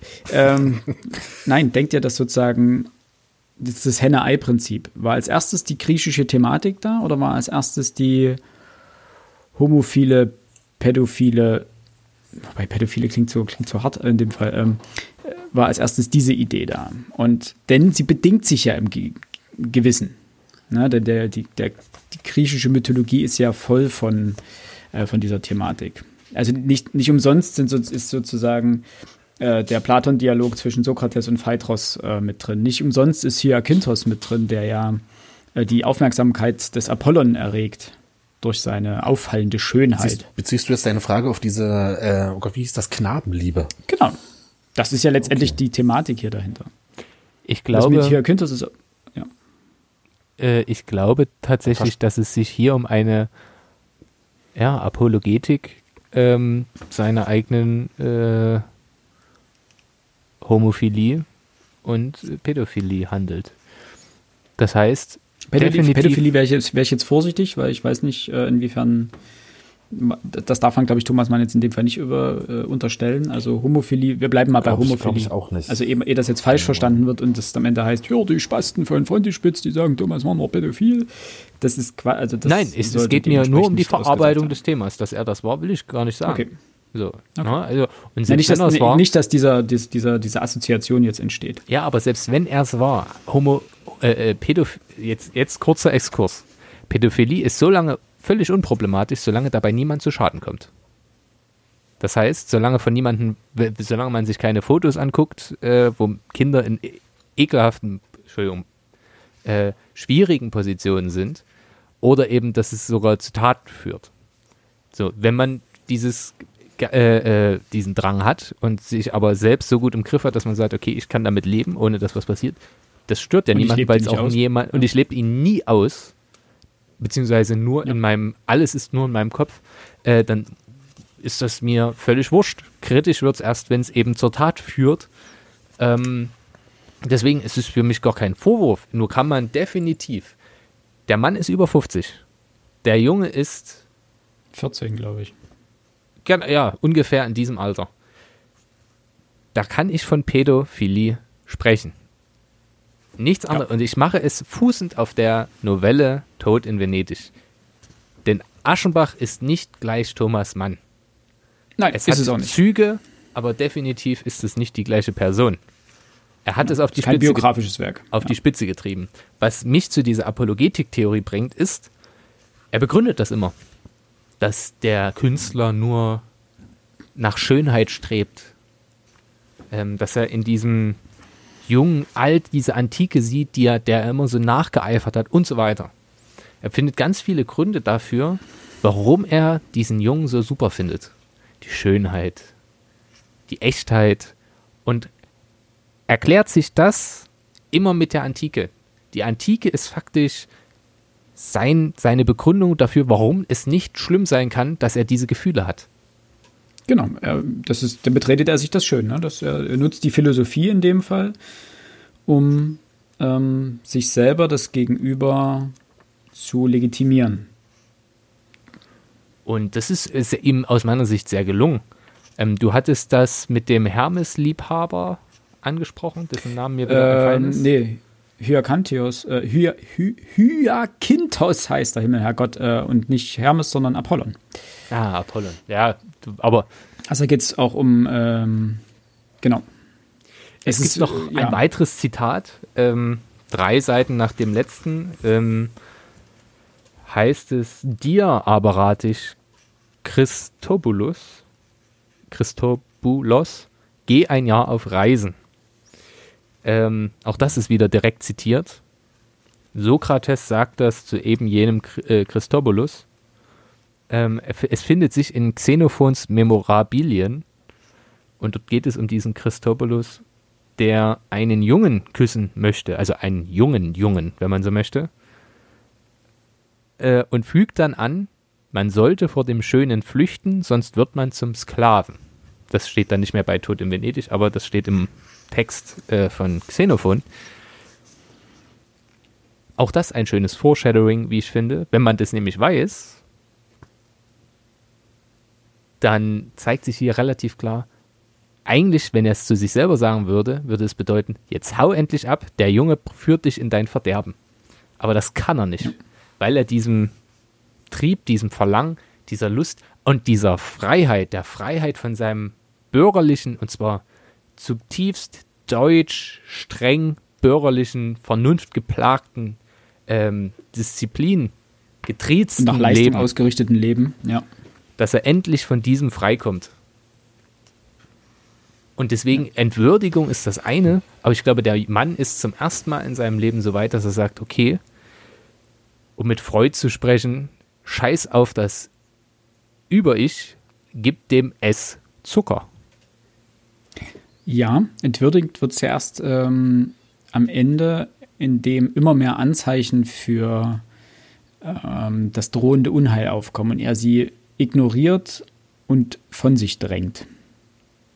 Und das gipfelt natürlich dann in der, der, in der Cholera, ähm, derer er zum Trotz trotzdem, der er zum Trotz, nicht trotzdem, der er zum Trotz äh, vor Ort bleibt und nicht abreist. Ähm, die Cholera würde ich mal ganz kurz nutzen, weil das ist, wo ich vorhin sagte, dass äh, die Adjektive etc., dass die am Ende abnehmen. Das fünfte Kapitel ist eine unglaublich tolle, ja, stellt eine unglaublich tolle Einführung in die Thematik der Cholera dar. Ähm, dieses, dieses, dass Aschenbach merkt, dass irgendetwas nicht stimmt, wie er das schreibt, ja, äh, ähm, unheimliche Wahrnehmungen, ja.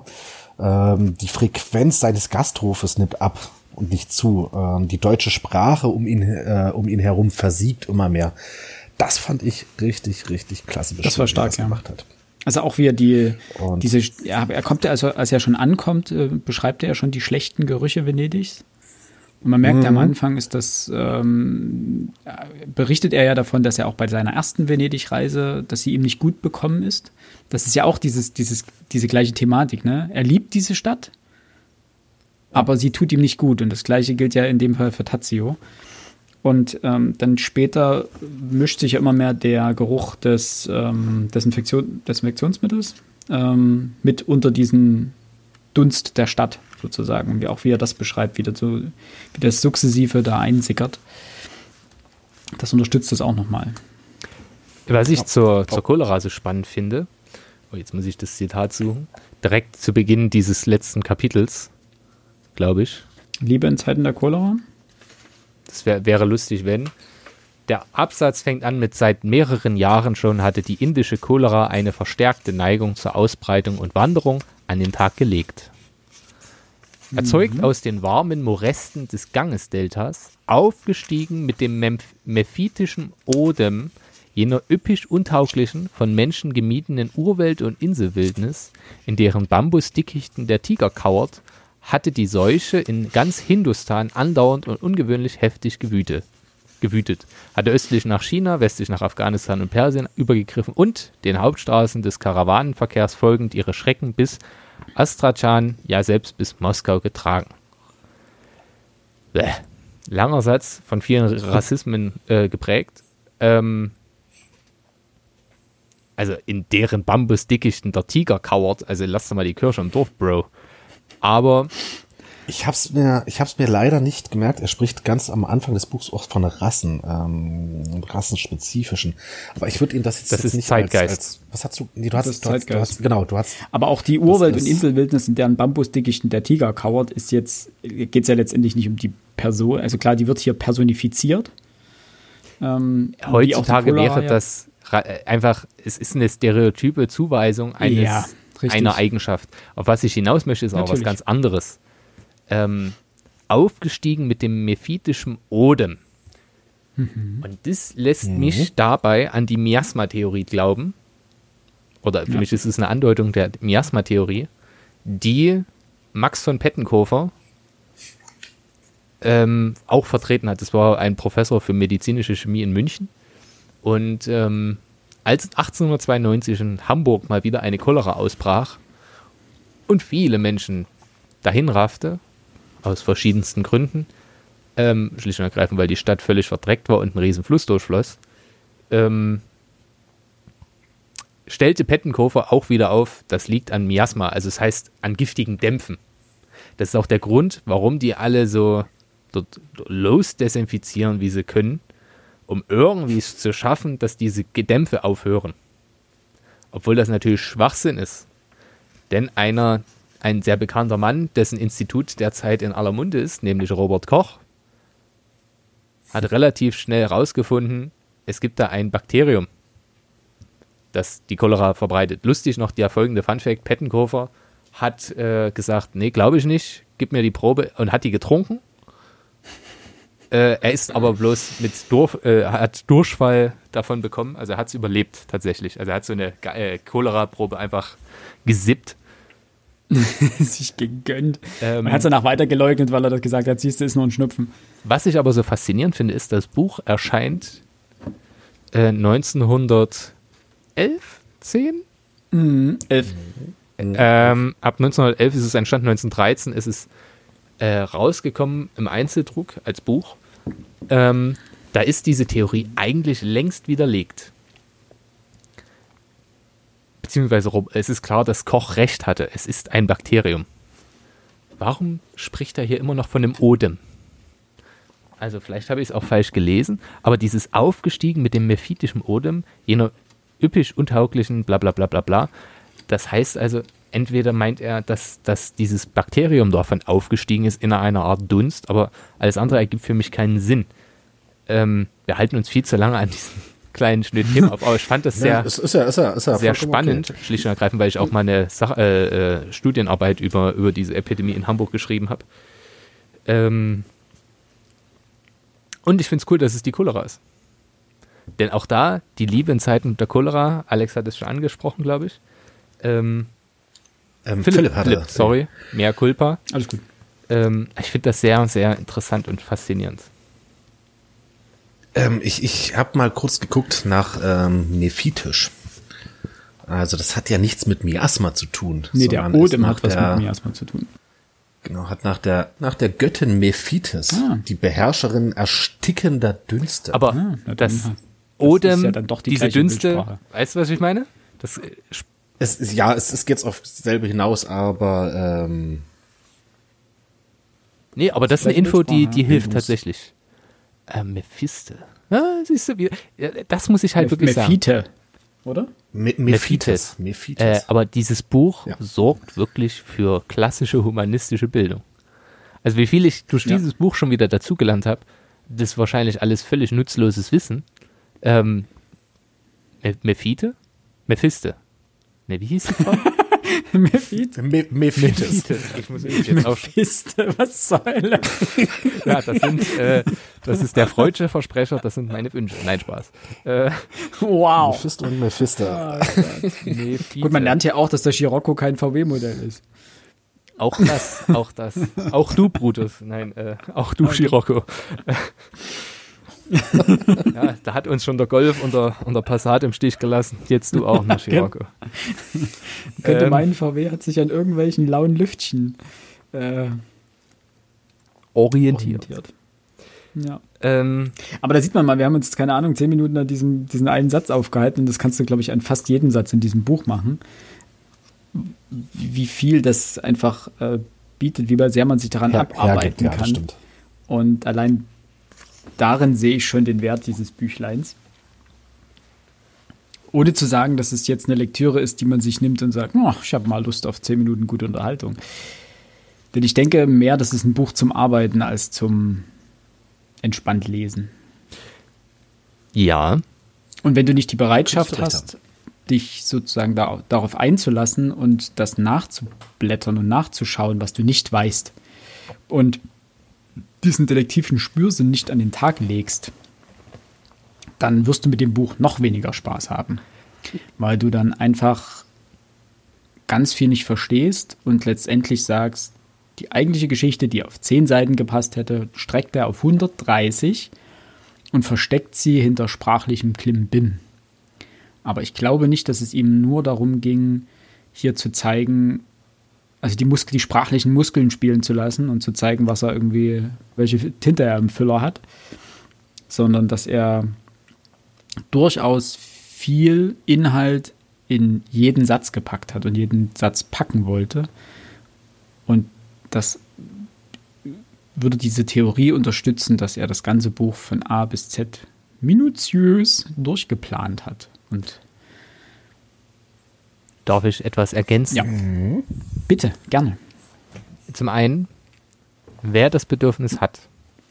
Also der, der, die Idee von Literatur ist es doch, dass sie uns dazu bringt, ähm, eine Geschichte in toller Form zu lesen. Das ist Literatur, die Grundidee. Belletristik. Schöne Worte. Oder schöne Buchstaben in dem Fall. Mhm. Ähm, wer das nicht möchte, soll Lokalzeitung lesen. Oder eben Ken Follett. Ähm, so einfach muss ich das sagen. Denn hier sind ja wirklich, ich habe mir noch, was weiß ich nicht alles, allein dieser Gra Granatapfelsaft, der mich tatsächlich übrigens an, an das ähm, Twilight-Buch erinnerte. Denn da ist ja, ja diese Granatapfel drauf was für ein erotisches oder zumindest stilistisch, motivisch erotisches Obst. Ich hoffe, es ist Obst. Ich mag keine Granatäpfelkerne. Ähm, aber das ist doch grandios. Er, nein, er trinkt keinen Apfelsaft, er trinkt auch keinen Zitronensaft, er trinkt Granatapfelsaft. Und das macht er gleich am Anfang dieses, dieser, dieser Musikeinlage, kurz vor Schluss. Und er macht es, nachdem sie beendet ist. Famos. Ja. Schlicht, famos. Der, der Granatapfel ist ja das Symbol für Leben, Fruchtbarkeit, für Blut, für mhm. Tod und als quasi die Schöpfung Gottes und die Vorhersehung oder die Vorsehung ist ja quasi auch mit enthalten. Alles drin. Eine Sache, die wir noch nicht angesprochen haben und die mir aber persönlich wichtig ist, weil ich, dazu habe ich mich nicht belesen, fand es aber sehr schön. Es gibt einen, um, äh, einen, einen Abschnitt im, ich denke, es müsste das Ende des dritten oder vierten, nee, es müsste schon das vierte Kapitel sein. Ähm, der heißt, äh, da beginnt es mit äh, Standbild und Spiegel. Seine Augen umfassten die edle Gestalt dort am Rande des Blauen, und in aufschwärmendem Entzücken glaubte er mit diesem Blick das Schöne selbst zu begreifen. Die Form als Gottesgedanken, die eine und reine Vollkommenheit, die im Geiste lebt und von der ein menschliches Abbild und Gleichnis hier leicht und hold zur Anbild, äh, Anbetung aufgerichtet war. Und so weiter und so fort. Sein Geist kreiste, seine Bildung geriet ins Wallen, sein Gedächtnis warf uralte, seiner Jugend überlieferte und bis dahin niemals von eigenem Feuer belebte Gedanken auf. Stand nicht geschrieben, dass die Sonne unsere Aufmerksamkeit von den intellektuellen auf die sinnlichen Dinge wendet und so weiter und so fort. Schönheit und Kunst. Das ist mein, meine Notiz dabei gewesen. Denn er be beschreibt ewig davor die Anmut dieses jungen Mannes. Und ähm, wir wollen nicht vergessen, in welcher Stadt sich Aschenbach befindet. Nämlich in Venedig, einer der Kernstädte der Renaissance. Mhm. In der Renaissance wurden von vielfältigsten Künstlerinnen und, nee, nein, nur Künstlern in dem Fall, ähm, Michelangelo, Raphael, Raphael, Leonardo da Vinci und so weiter und, Und so fort. Raffaello sagen. Ja, tatsächlich. ähm, wurden unzählige Skulpturen geschaffen und Statuen und so weiter und so fort. Und er macht faktisch diesen, diesen Rundumschlag. Also er geht von der Schönheit des Menschen, die muss Gott gegeben sein. So. Und was passiert in der Renaissance? Der Mensch steht im Mittelpunkt. Und Renaissance heißt Wiedergeburt, nämlich die Wiedergeburt der Antike. Und das macht doch die Geschichte hier schön rund, finde ich. Oder? Ja. Es merkt man ja auch, dass er, dass er nicht nur die Literatur abgrast, sondern eben auch die Bildhauerei. Wenn er, ich habe es vorhin ewig gesucht, ich habe es nicht gefunden. Wenn er Tazio beschreibt, benutzt er ganz viele, das hatte ich glaube ich am Anfang schon gesagt, äh, Begriffe aus der Bildhauerei. Das stimmt, ja. Und, äh, und auch Materialien, also Marmor und seine, seine Haut glänzt ja auch wie, wie heller Marmor. Das macht er sozusagen dauernd auf. Und was ich ganz noch interessant fand, ist, ist ja, ähm, es geht ja auch um Dekadenz. Auch deswegen ist Venedig ja schon sehr ähm, prädestiniert als, als Ort der, der Handlung. Und auch um den Niedergang von Dekadenz. Weil in dem Fall geht ja Venedig an die Cholera da nieder und auch in Venedig auch beschrieben als Stadt des Schönen, aber eigentlich auch ein bisschen ekelhaften, weil schon damals hat es dort scheinbar gestunken. Und damit verbunden auch die eigentliche Reflektiertheit des Protagonisten. Also er reflektiert nicht nur seine Umgebung und ähm, dass, sie, dass er sie sch schätzt und schön findet und dass er sie liebt, aber dass sie ihm gleichzeitig auch nicht gut tut, sondern er reflektiert ja auch sich und seine, ähm, seine Muse, die er ja in dem Jungen sozusagen verortet. Und das ist bei uns auf Seite 87. Der Absatz beginnt. Oh, jetzt muss ich mal gucken, welches Kapitel das ist. Viertes Kapitel. Der Absatz beginnt: Glück des Schriftstellers ist der Gedanke. Ähm, der Absatz ist halt massiv lang. Lies erstmal vor, ich höre zu. Vielleicht finde ich es. Ich glaube, ich hatte es irgendwo gerade in der Hand. Ich muss auch den Anfang finden. Nie hatte er die Lust des Wortes süßer empfunden, nie so gewusst, dass Eros im Worte sei, wie während der gefährlich köstlichen Stunden, in denen er an seinem rohen Tische unter dem Schattentuch im Angesicht des Idols und die Musik seiner Stimme im Ohr, nach Tatius Schönheit seine kleine Abhandlung, jene anderthalb Seiten erlesener Prosa formte, deren Lauterkeit, Adel und schwingende Gefühlsspannung binnen kurzem die Bewunderung vieler erregen sollte. Es ist sicher gut, dass die Welt nur das schöne Werk, nicht auch seine Ursprünge, nicht seine Entstehungsbedingungen kennt, denn die Kenntnis der Quellen, aus denen dem Künstler Eingebung floss, würde sie oftmals verwirren, abschrecken und so die Wirkung des Vortrefflichen aufheben. Sonderbare Stunden, sonderbare entnervende Mühe, seltsam zeugender Verkehr des Geistes mit dem Körper.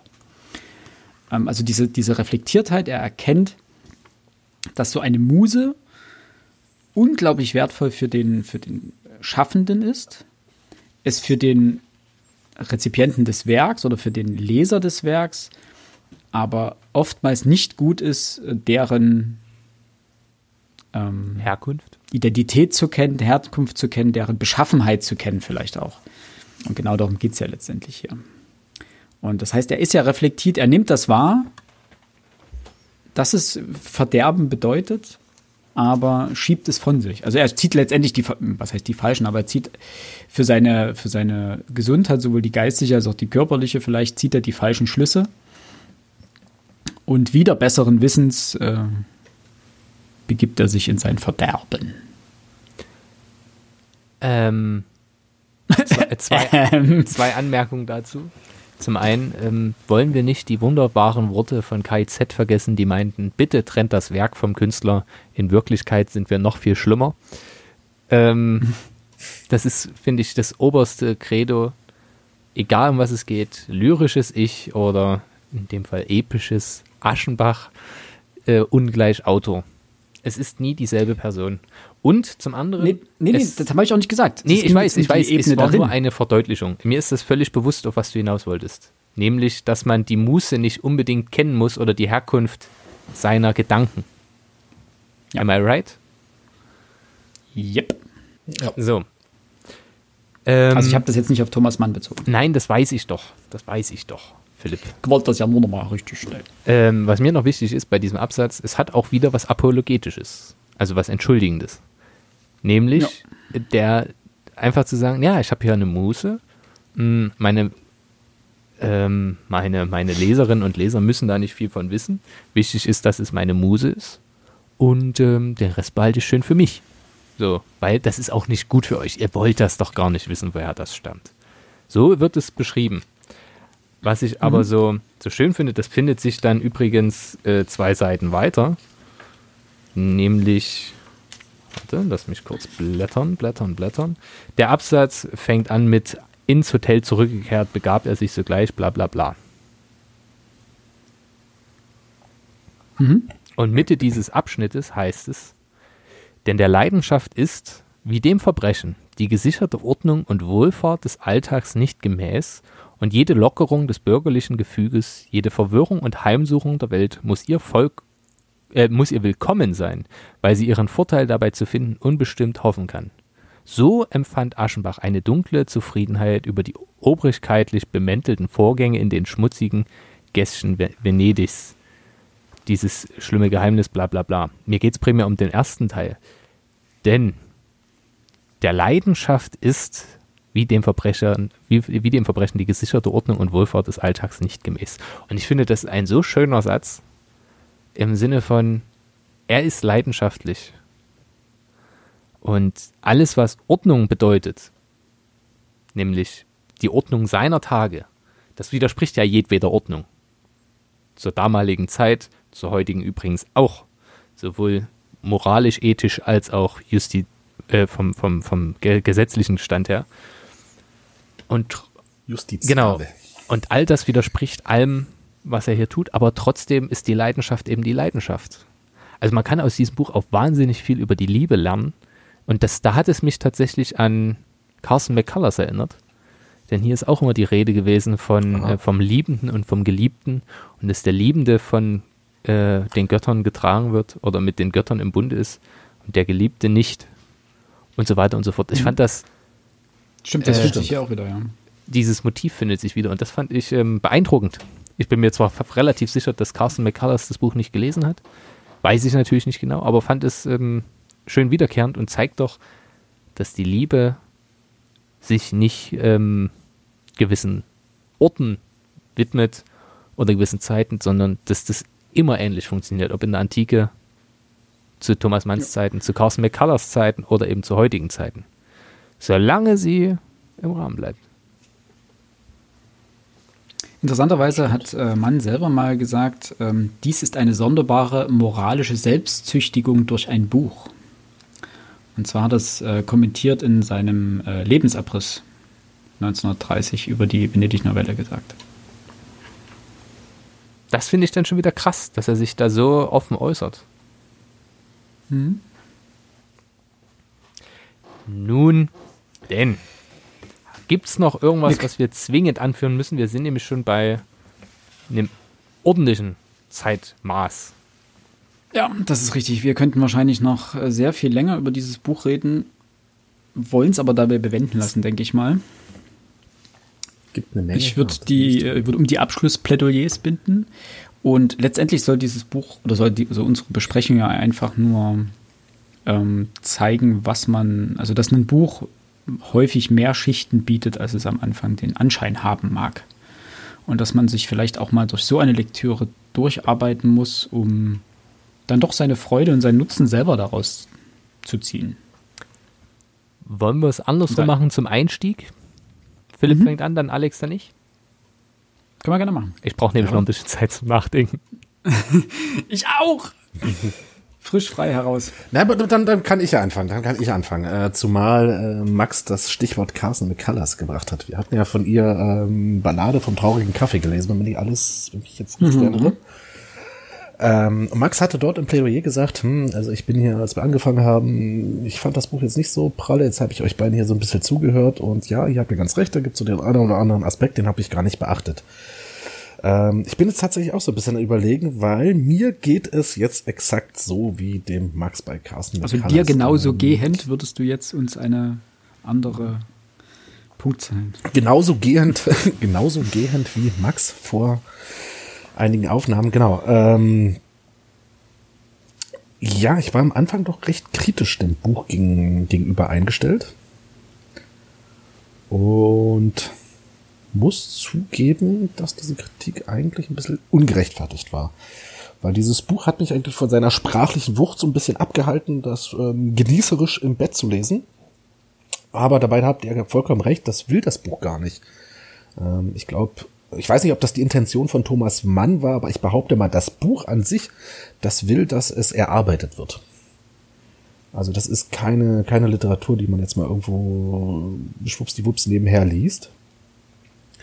Und nach dem, was wir jetzt hier so ein bisschen aufgedeckt haben, ich fand das eigentlich, mir ist das gar nicht so bewusst geworden. Diese, diese, diese, diese Anlehnung an diese antiken Werke, diese, dieses Wiederaufleben im, im, im Geiste der Renaissance, der venezianischen Renaissance meinetwegen, sowohl in der Sprache als auch in der Bildhauerei der venezianischen Kunst, das sind Dinge, die, die, die habe ich gar nicht beachtet.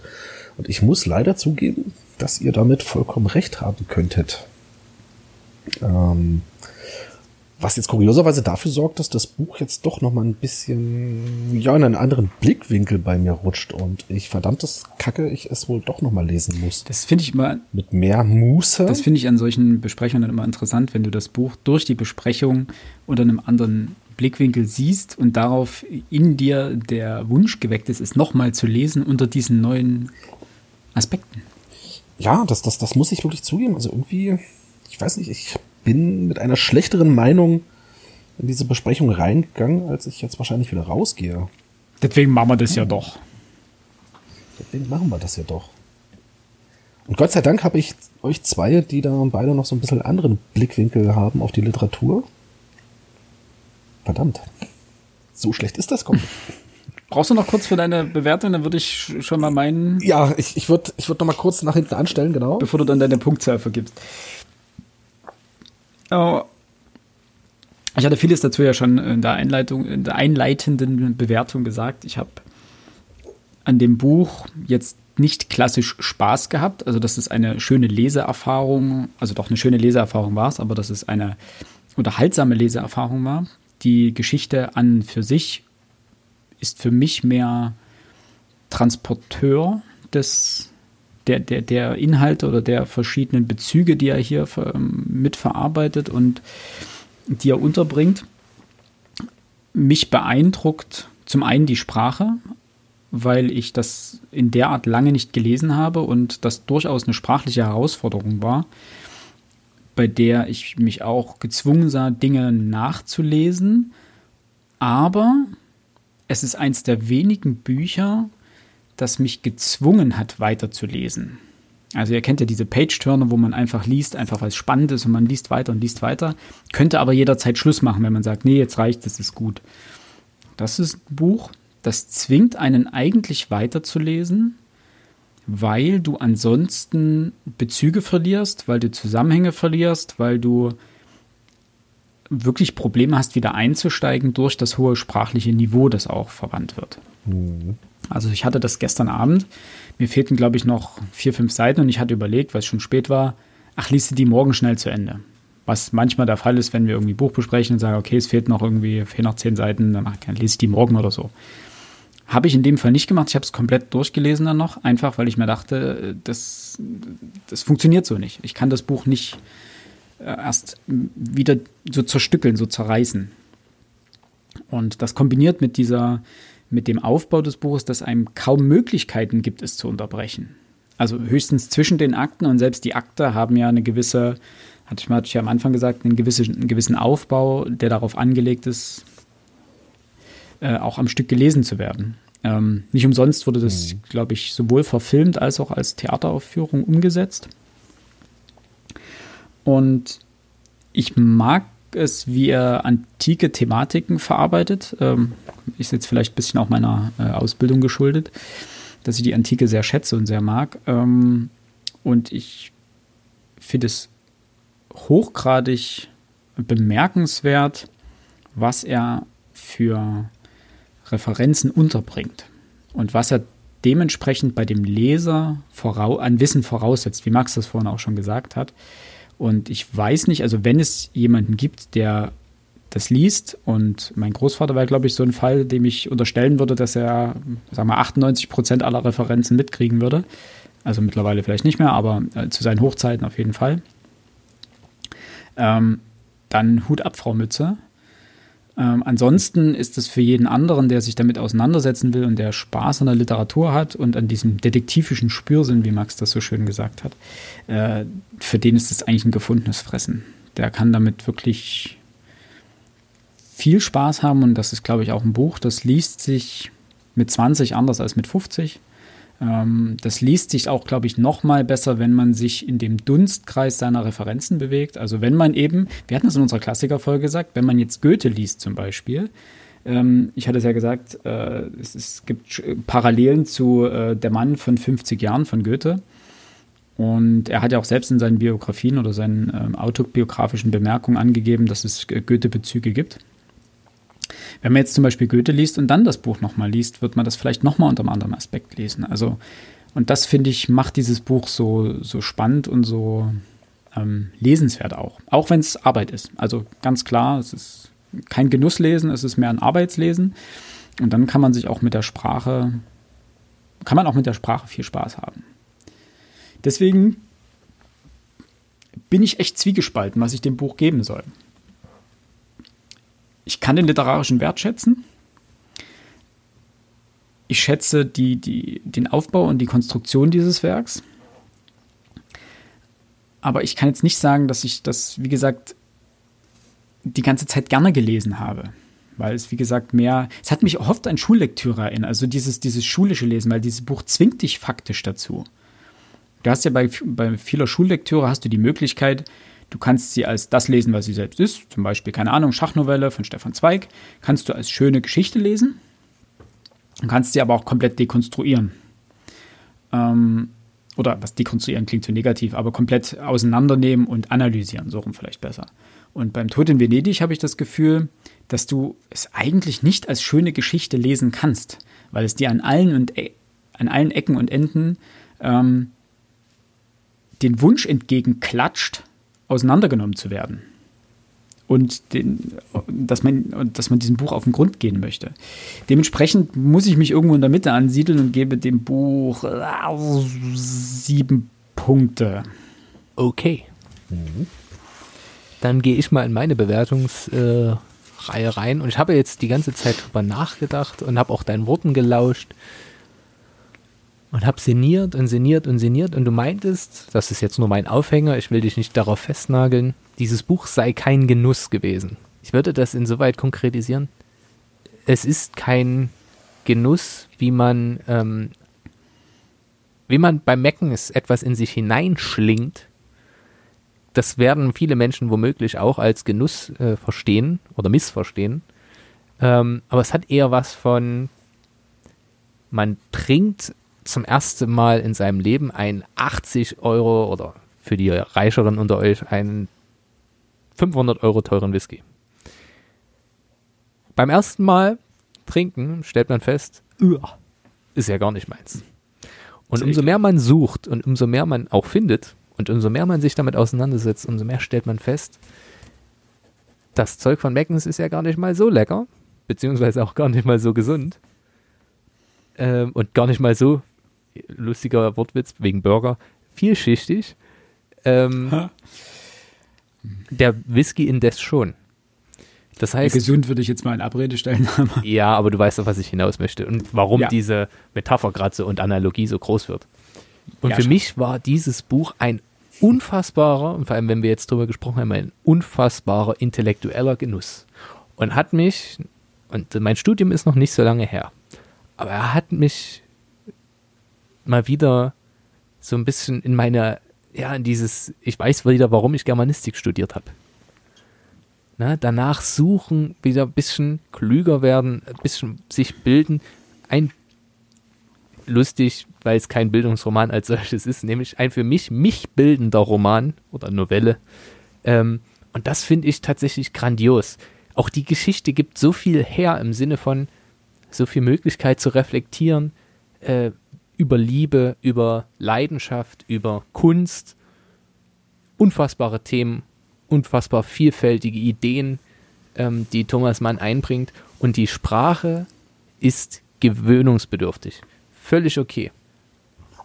Und ich habe festgestellt, dass ich, ich kann theoretisch bei gewissen Büchern schaffe ich bestimmt in der Stunde, naja, sechs Seiten, 80 Seiten, je nachdem. 100 Seiten, wenn ich querlesen kann. Und hier wirklich, wenn ich mich eine Stunde hingesetzt habe und teilweise 5, 6, 7 Seiten geschafft habe, war ich zufrieden. Also es hat mich wirklich eine Ewigkeit gekostet, dieses Buch zu lesen. Und ich weiß nicht, Philipp hatte zwar gesagt, ja, am besten so schnell wie möglich durchstehen. Ich habe das nicht geschafft. Ich war wirklich teilweise richtig ausgelaugt, intellektuell, wo ich dann festgestellt habe, nee, meine Gedanken kreisen schon wieder woanders hin. Reiß dich jetzt zusammen, stell allen Scheiß aus, konzentrier dich. Und sobald ich das gemacht habe, habe ich das Buch verstanden, habe ich Ideen gehabt, habe ich Theorien aufstellen können und das, das, das macht mich glücklich und zufrieden, wieder dieses Gefühl zu haben, wieder was Neues zu begreifen. Und deswegen empfehle ich das nur Personen, die wirklich willens und imstande sind, sich darauf einzulassen und ähm, im Zweifel noch Recherche hineinzustecken. Ich kann kaum nachvollziehen, wie das Buch ähm, Schullektüre ist. Dafür ist es wirklich hochkomplex. Ähm, ich bin mir Und nicht mehr sicher. herausfordernd. Sehr herausfordernd. Also es ist, es ist eine Herausforderung. Das Buch ist einfach de facto eine Herausforderung. und ähm, Schon alleine, um es, um es lesen zu können. ja, und wie Das ist die viel? erste Barriere. Guck mal, wir haben Bücher nach, äh, wo einige, ich habe wirklich viele Worte nachgeschlagen und nachgegoogelt, ähm, die mir nicht mehr klar waren. Und wir haben ein abgeschlossenes Studium. Für einen Schüler, selbst Gymnasialstufe, ist es faktisch un unmöglich. Der, der, der, der ist ja nur am Suchen und am Überlegen und am Machen. Da kann er auch einfach ein englisches Buch lesen oder ein spanisches. Das kommt Ja, wahrscheinlich und, und aufs das in. Kombination mit Sätzen, die über eine halbe Seite gehen. Und Genau. du musst am Ende des Satzes noch wissen, genau, du musst am Ende des Satzes wissen, wie der Anfang noch war. Also du, du, das ist ja die erste Barriere, die du überwinden musst als Leser. Und weswegen das für den Schüler ja auch hart ist. Also die Konzentration aufrechtzuerhalten, eine Seite am Stück zu lesen, ohne im Kopf einen Punkt machen zu können, weil es keinen gibt.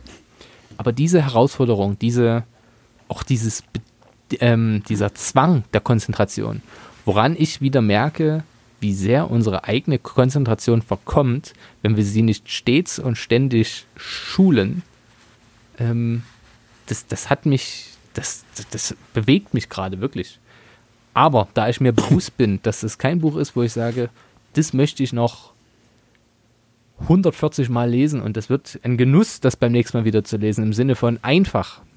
Es darf auch mal einfach und unterhaltsam sein. Und die unterhaltsame äh, Komponente und die Einfachheit fehlt mir hier ein bisschen. Deswegen gebe ich 8 von 10 Punkten. Alex, hast du dich festgelegt? Ähm, vielleicht noch zwei, drei Worte. Ähm, Unterhaltsamkeit hat ja nicht gleich was mit, mit, mit, mit, mit leicht zu tun. Ähm, auch unterhaltsame Literatur kann durchaus herausfordernd sein. Und ihr habt eigentlich zwei, zwei wunderbare Stichworte genannt, nämlich einmal ähm, Max, für, für Max war das ein äh, intellektueller Genuss. Und Philipp sagte, das Buch ist einfach mal eine Herausforderung. Äh, Ich würde mich beiden, also Herausforderung definitiv anschließen, intellektueller Genuss. Wie schon gesagt, ich muss das Buch jetzt tatsächlich, ich will es tatsächlich noch einmal lesen. Ähm, weil diese ganzen Hintergründe, wenn man das sprachlich mal beiseite lässt, ähm, dann hoffentlich auch wirklich klar vor, äh, vor, vor Gesicht treten. Ähm, es ist halt ganz einfach kein Buch fürs zum Schlafen gehen. Ähm, und das ist für mich halt immer eine, ein Qualitätsmerkmal an Literatur. Ähm, nichtsdestotrotz, auch wenn es ein Buch ist, in das viel Arbeit reingesteckt ist, es ist ein Buch, bei dem ich gewillt bin, Arbeit reinzustecken. Ähm, ich schließe mich dem Philipp mal an und vergebe ebenfalls sechs Ich habe sieben gegeben, aber du kannst dich, Ah, sieben hast du gegeben? ja, du kannst trotzdem sechs geben. Das ist Hast du okay. nicht sechs? Dann gebe ich sechs. Entschuldigung, dann habe ich da sieben, sechs. Nur? Ja, Sehr schön. genau. Haben wir die zwei Stunden fast voll gemacht. Zwei Stück was voll Ein bisschen weniger wird es am Anfang. Egal. Ähm, aber ja, ich fand eigentlich ganz schön, was Max gesagt hat. Das ist so ein Buch, nach dem du hast am Ende, wenn du fertig bist das, mit dem Lesen des Buches, hast du das Gefühl, ich will jetzt nicht sagen, schlauer zu sein, aber. Gebildeter. Ja, es ist. Ja, vielleicht. Obwohl es kein Bildungsroman ist. Das ist der Zauberberg wahrscheinlich mehr. Was soll's? Nicht schlecht. Wir hoffen, es hat euch gefallen. Ähm, und wir konnten euch vielleicht ein paar Denkanstöße geben oder euch im besten Fall sogar dazu bewegen, das Buch mal, in Klammern nochmal zu lesen. Und falls ihr das getan habt oder tun wollt, könnt ihr uns gerne natürlich auf unseren Social Media Kanälen ein äh, Feedback dazu geben, wie ihr das Buch fandet, was ihr da vielleicht noch rausgelesen habt. Denn wie wir es ja am Anfang schon äh, angesprochen haben, kann man da bei weitem nicht alles rausholen, jedenfalls nicht in der Kürze der Zeit. Und ich weiß nicht, ob man irgendwann fertig ist, sich mit dem Buch auseinanderzusetzen. Also abgesehen davon, wenn man das jetzt wirklich äh, sprachwissenschaftlich auseinandernimmt und das dem seine Forschungsarbeit widmet. Aber es hat mir wieder Spaß gemacht, ein Buch zu lesen, das man sich jetzt vielleicht nicht selber aus dem Regal gegriffen hätte. Ja, das stimmt. Und das ist ja letztendlich der Grund, weswegen wir das Ganze hier tun, um den Horizont zu erweitern. In dem Sinne, wenn ihr beiden nichts mehr habt. Nö. Dann würde ich euch allen da draußen, äh, liebe Hörerinnen und Hörer, einen schönen Tag wünschen. Morgens, Mittag, abends, je, je nachdem, wann ihr das Ganze hört. Bleibt vor allen Dingen gesund und äh, liest was Schönes. Macht's gut. Tschüss. Tschüss.